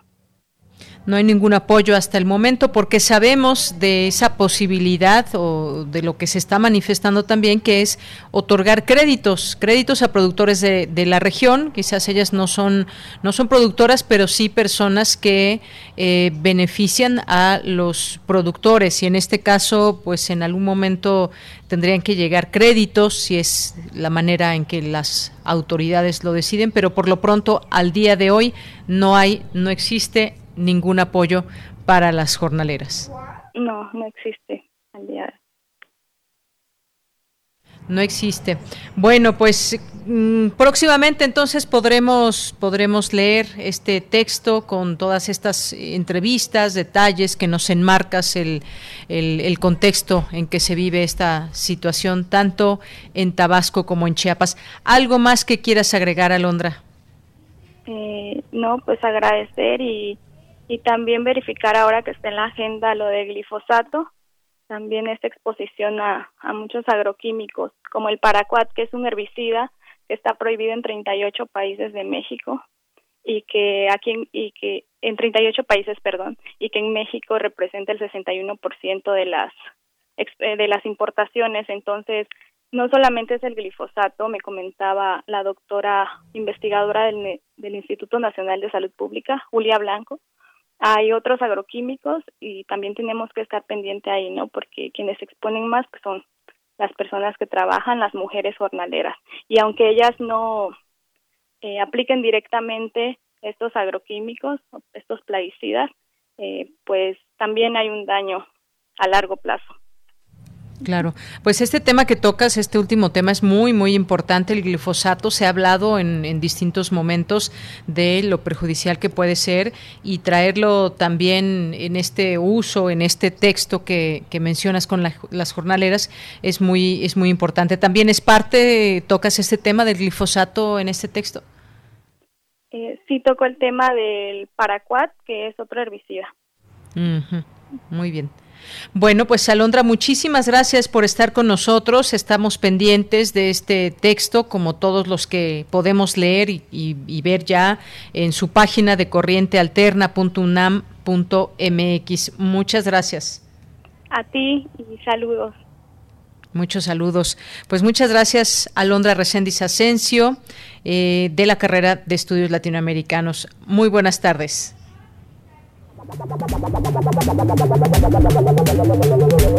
El refractario, RU.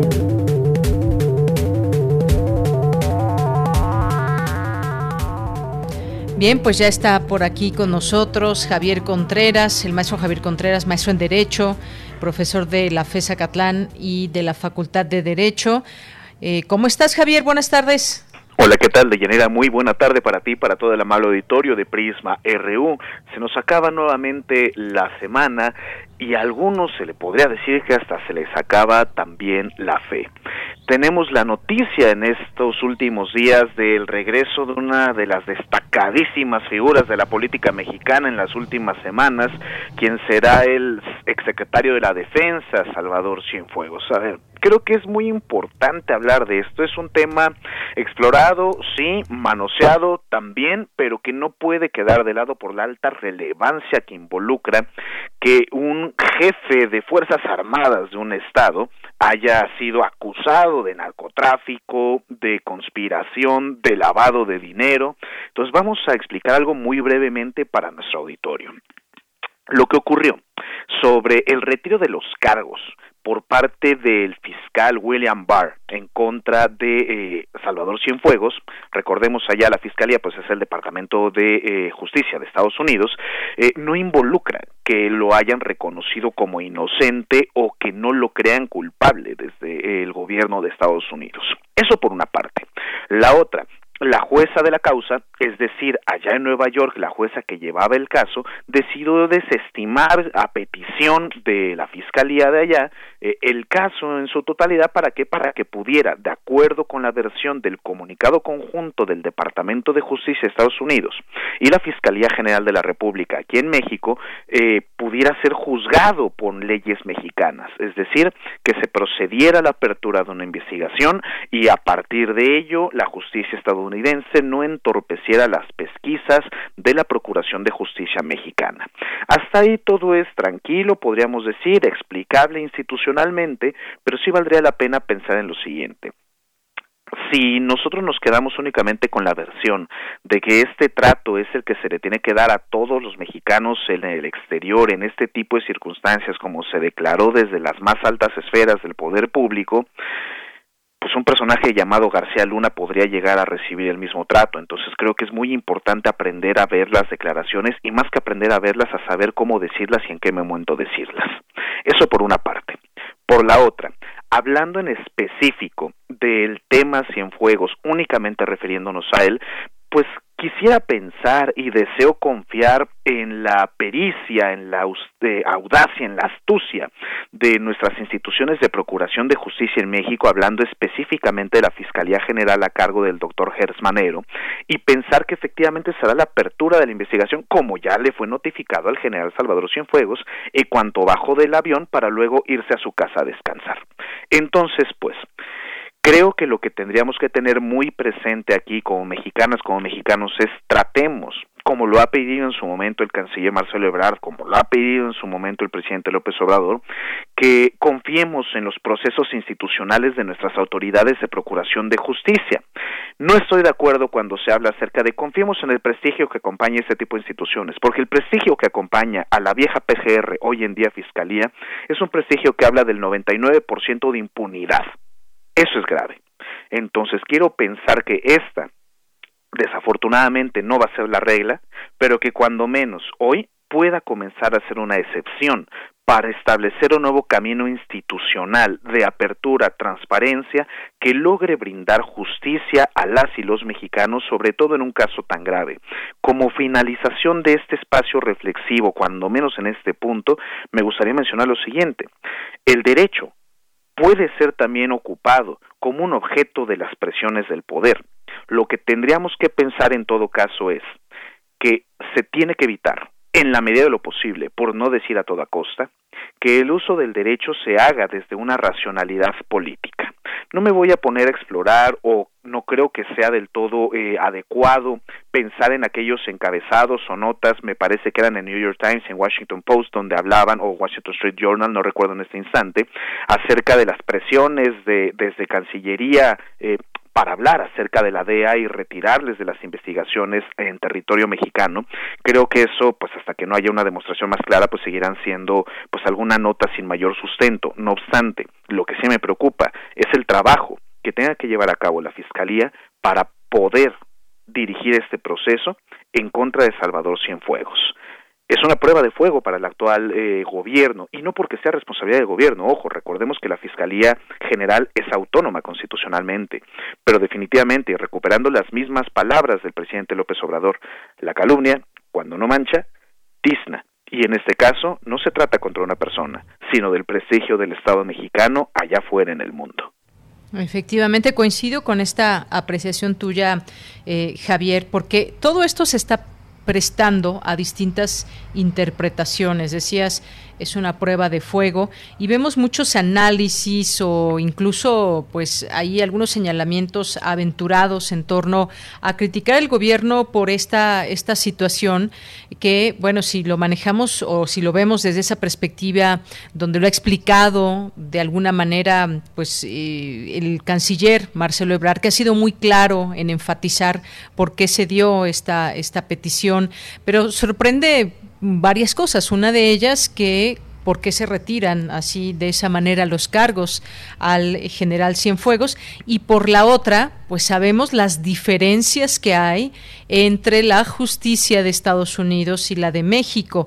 Y entonces, pues mucha gente, y lo hemos visto un debate muy grande en redes sociales también, donde pues eh, se apresuran muchas personas del ámbito político, en análisis académico, incluso en torno a saber qué trato se le va a dar aquí al general Cienfuegos, que bueno, pues no tiene una orden de aprehensión, y qué papel va a jugar la Fiscalía General de la República. Y se han aventurado a decir cosas como que el ejército estaría presionando al propio, al propio presidente eh, para pues limpiar el nombre de las Fuerzas Armadas y una serie de situaciones que pues nos dejan con muchas eh, preguntas y todo esto pues está por está por verse qué delitos o no o por cuáles se, les, se le perseguiría al general Cienfuegos.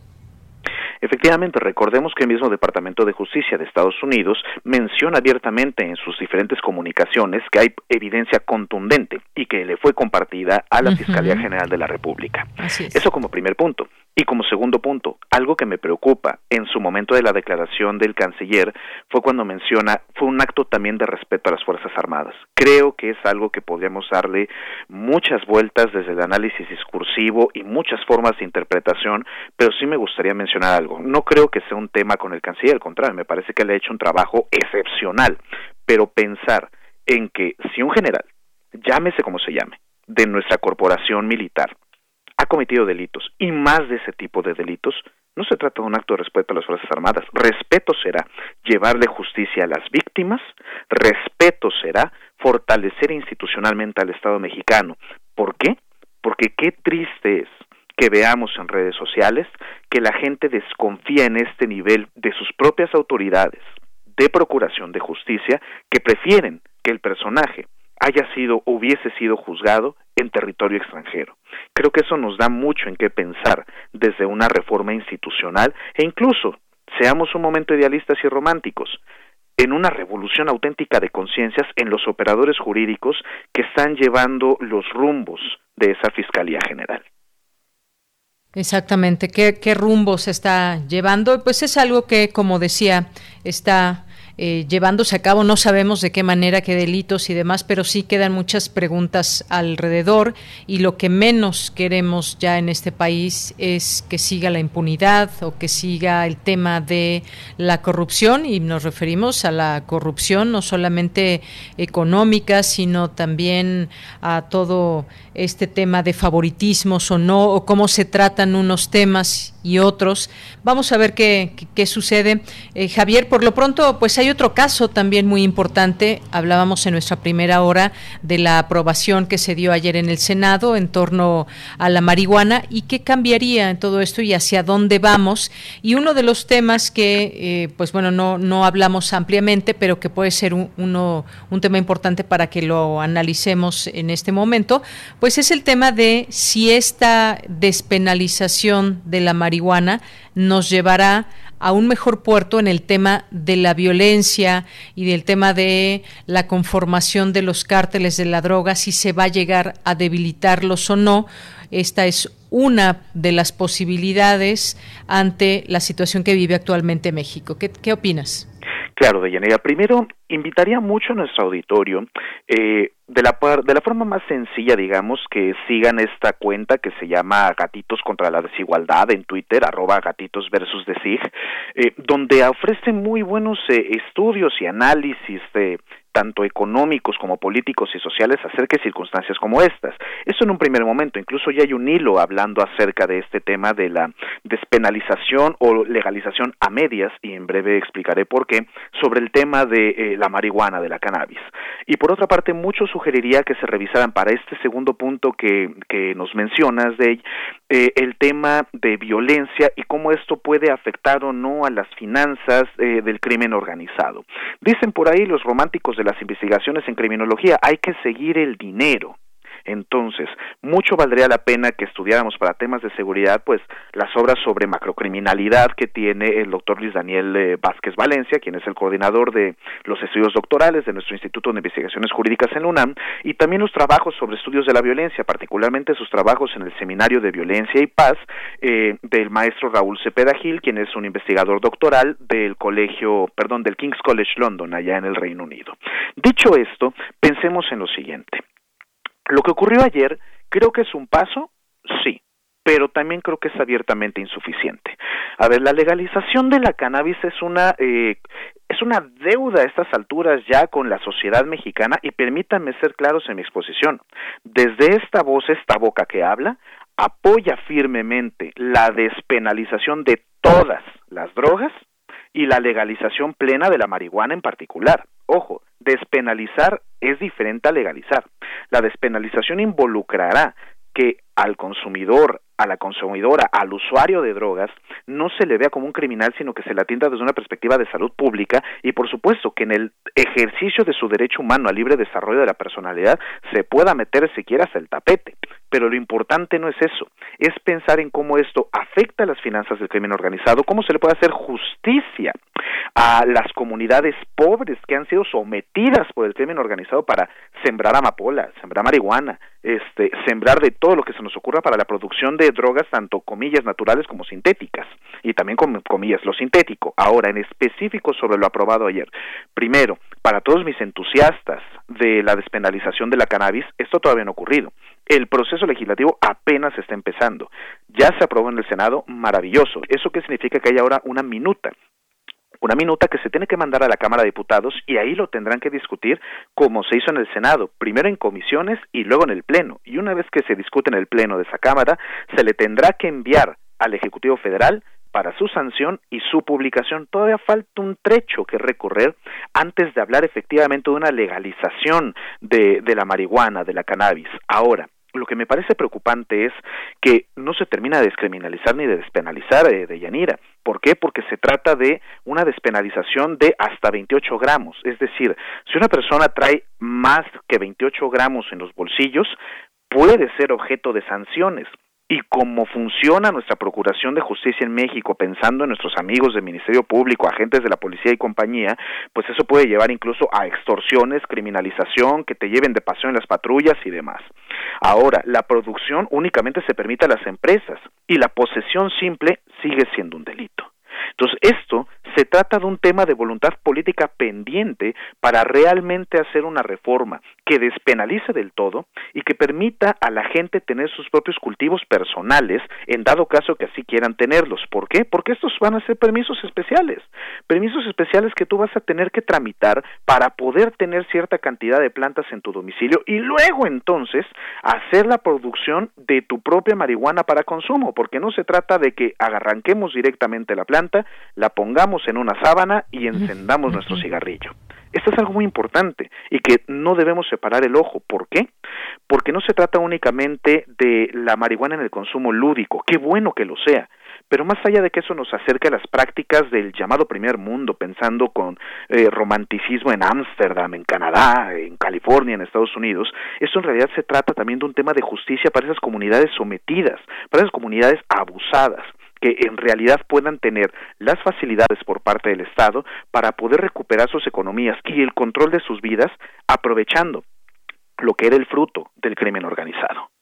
Así es. Bueno, pues es este justo es el es el punto o la crítica más fuerte que hacen organizaciones eh, en torno a este tema de realmente se despenalizó la marihuana.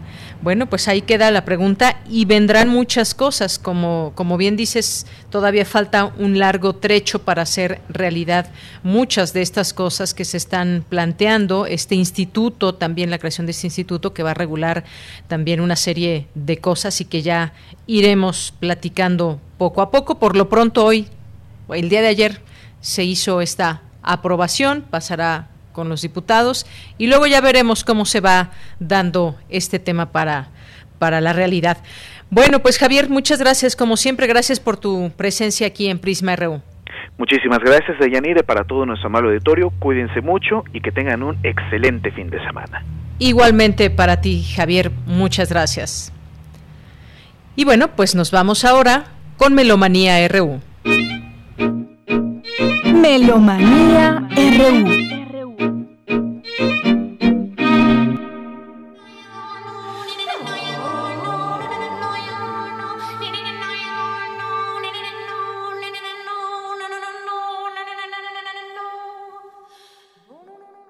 Muy buenas tardes amigos melómanos de Prisma RU. Los saludamos Francisco Ramírez, Daniel Olivares, Deyanira Morán y Dulce Wet. Hoy tendremos dos cumpleaños de compositoras, cantantes. Meredith Monk cumple 78 y ella también es actriz, cineasta. Y Bárbara Hendricks cumple 72 años.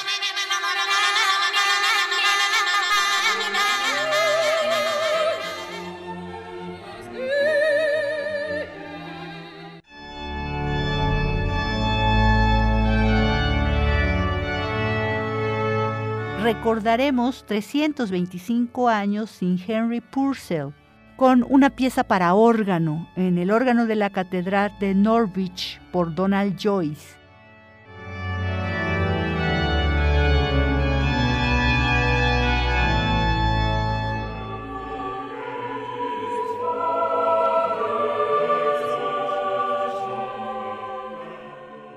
El domingo tenemos el Día Internacional de la Música en honor a Santa Cecilia, patrona de músicos, poetas y ciegos. Benjamin Britten nació el mismo día, el 22 de noviembre, y compuso el himno a Santa Cecilia, del cual estamos escuchando la tercera parte, Oh oído, cuyas criaturas.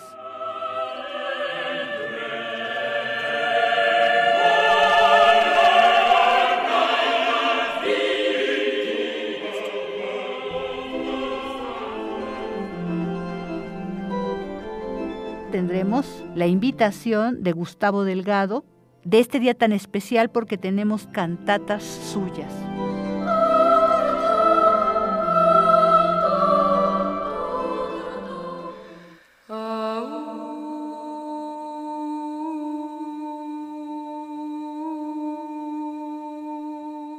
Meredith Monk nació el 20 de noviembre de 1942 compositora, intérprete, directora, vocalista, cineasta y coreógrafa. Desde 1960 empezó a combinar la música con el teatro, la danza. Ha grabado con SM Records, con Eicher, que él dice que sus músicas son películas para los oídos. Tiene varias películas, Books of Days, que también es un disco de 1988, un día durante el verano de 1984 y muchos discos grabados en SM. Por eso estamos escuchando su Dolmen Music. Tiene seis partes, obertura y conclave de hombres, Wahawks, Lluvia, Canción de Cuna del Pino, Llamados y la conclusión.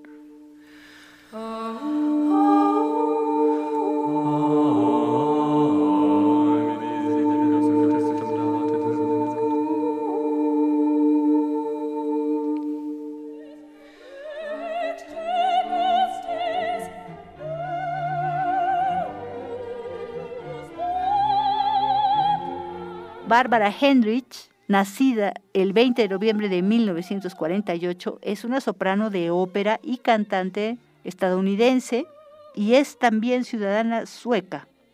Estamos escuchando una parte para dos sopranos Domine, Allegro Moderato de la Gran Misa en Do Mayor, queja el 427 de 1783 de Wolfgang Amadeus Mozart, con el coro de la Asociación de Canto de Viena, la Orquesta Filarmónica de Berlín, bajo la dirección de Herbert von Karajan. Esto es un disco de referencia de 1982 del sello Deutsche Grammophon producido en Alemania.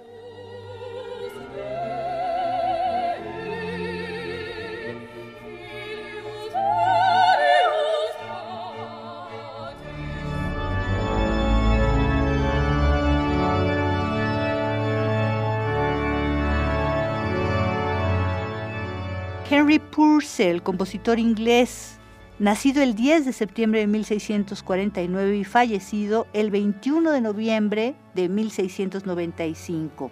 Cantante de la Capilla Real a los 10 años, a los 18 años se convierte en compositor de los violines del rey y posteriormente en organista de la abadía de Westminster. Purcell murió muy joven, a sus 36 años, y ya era autor de música instrumental religiosa, ópera, Dido y Eneas que acabamos de escuchar, El Reino de las Hadas, La Tempestad, por ejemplo. Por ello estamos escuchando Trumpet Tune and Peel, música del álbum Donald Joyce, at the Great Organ of Norwich Cathedral.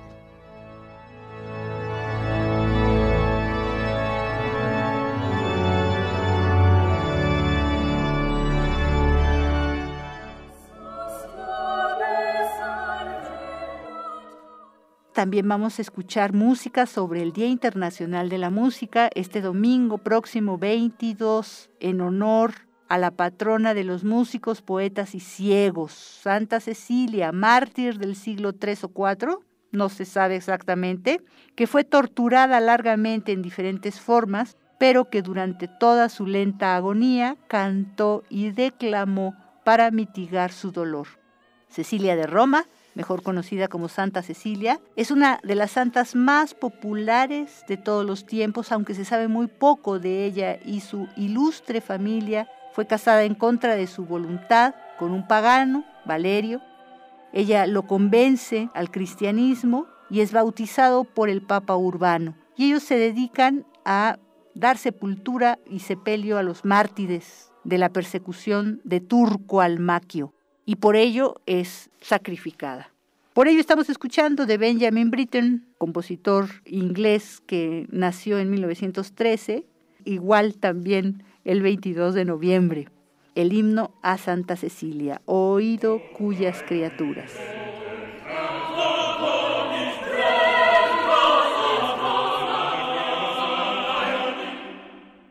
Escuchemos la invitación de Gustavo Delgado para el cuarto concierto del Festival Internacional de Órgano Barroco. Este próximo domingo a las 15 horas es la primera edición virtual en Facebook y YouTube.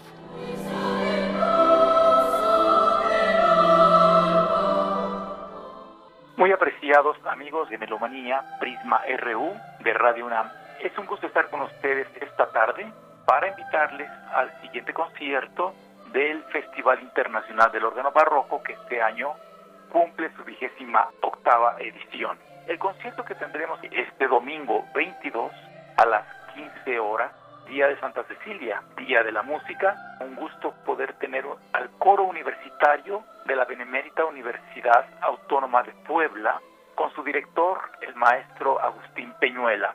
En este caso vamos a tener un par de cantatas escritas por Gustavo Delgado y la primera el homenaje a Sor Juana, una serie de piezas escritas para voces blancas, jóvenes pequeños, niños de primaria, algunos de secundaria, en el ámbito del coro universitario que dirige el maestro Agustín Peñuela allá en Puebla.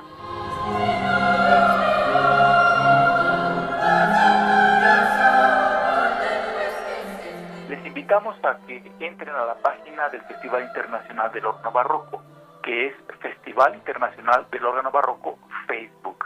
Allí encontrarán ustedes toda la programación del festival con los programas de todos los conciertos, las biografías de los organistas participantes y desde luego el link de YouTube y también de Facebook en donde podrán ustedes conectarse para estar en el estreno que será este domingo 22 a las 15 horas. Les agradecemos mucho su atención y esperemos que nos honren con su presencia. Que pasen muy buena tarde.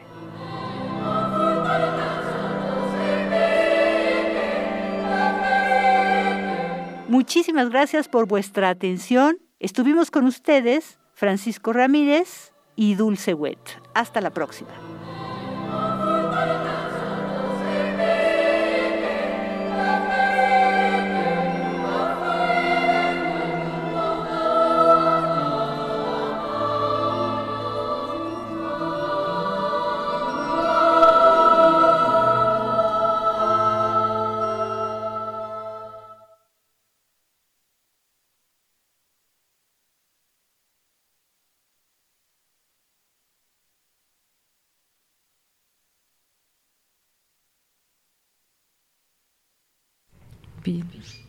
Bien.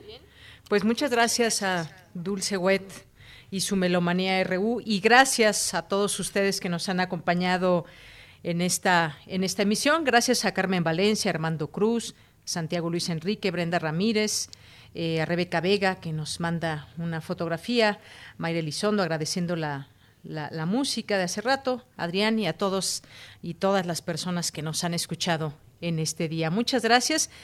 Y pues nos vamos a, despedir, si es que nos da tiempo, claro que sí. Nos vamos a despedir con la delita de Amparo Ochoa, gracias a la producción con esta música. Y con eso nos vamos a despedir. Gracias, gracias allá en cabina, Daniel, Denis y quién más anda para, por allá. Sigue Coco Montes allá en los controles técnicos. Y de este lado, a nombre de todo el equipo, que tenga buena tarde, buen provecho. Soy de Yanira Morán y nos escuchamos el lunes en Una noche en que la escolta regresaba, conduciendo entre sus filas al sargento, en la voz de una mujer que sollozaba, la plegaria se escuchó en el campamento. Al oírla el sargento temeroso de perder para siempre a su adorada, ocultando su emoción bajo el embozo. A su amada le cantó de esta manera y se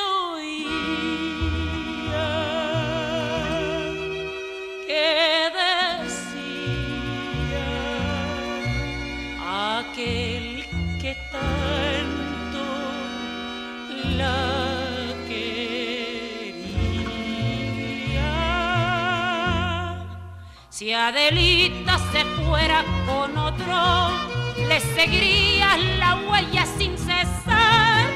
Si por mar en un buque de guerra, si por tierra en un tren militar, soy soldado y la patria me llama a los campos que van.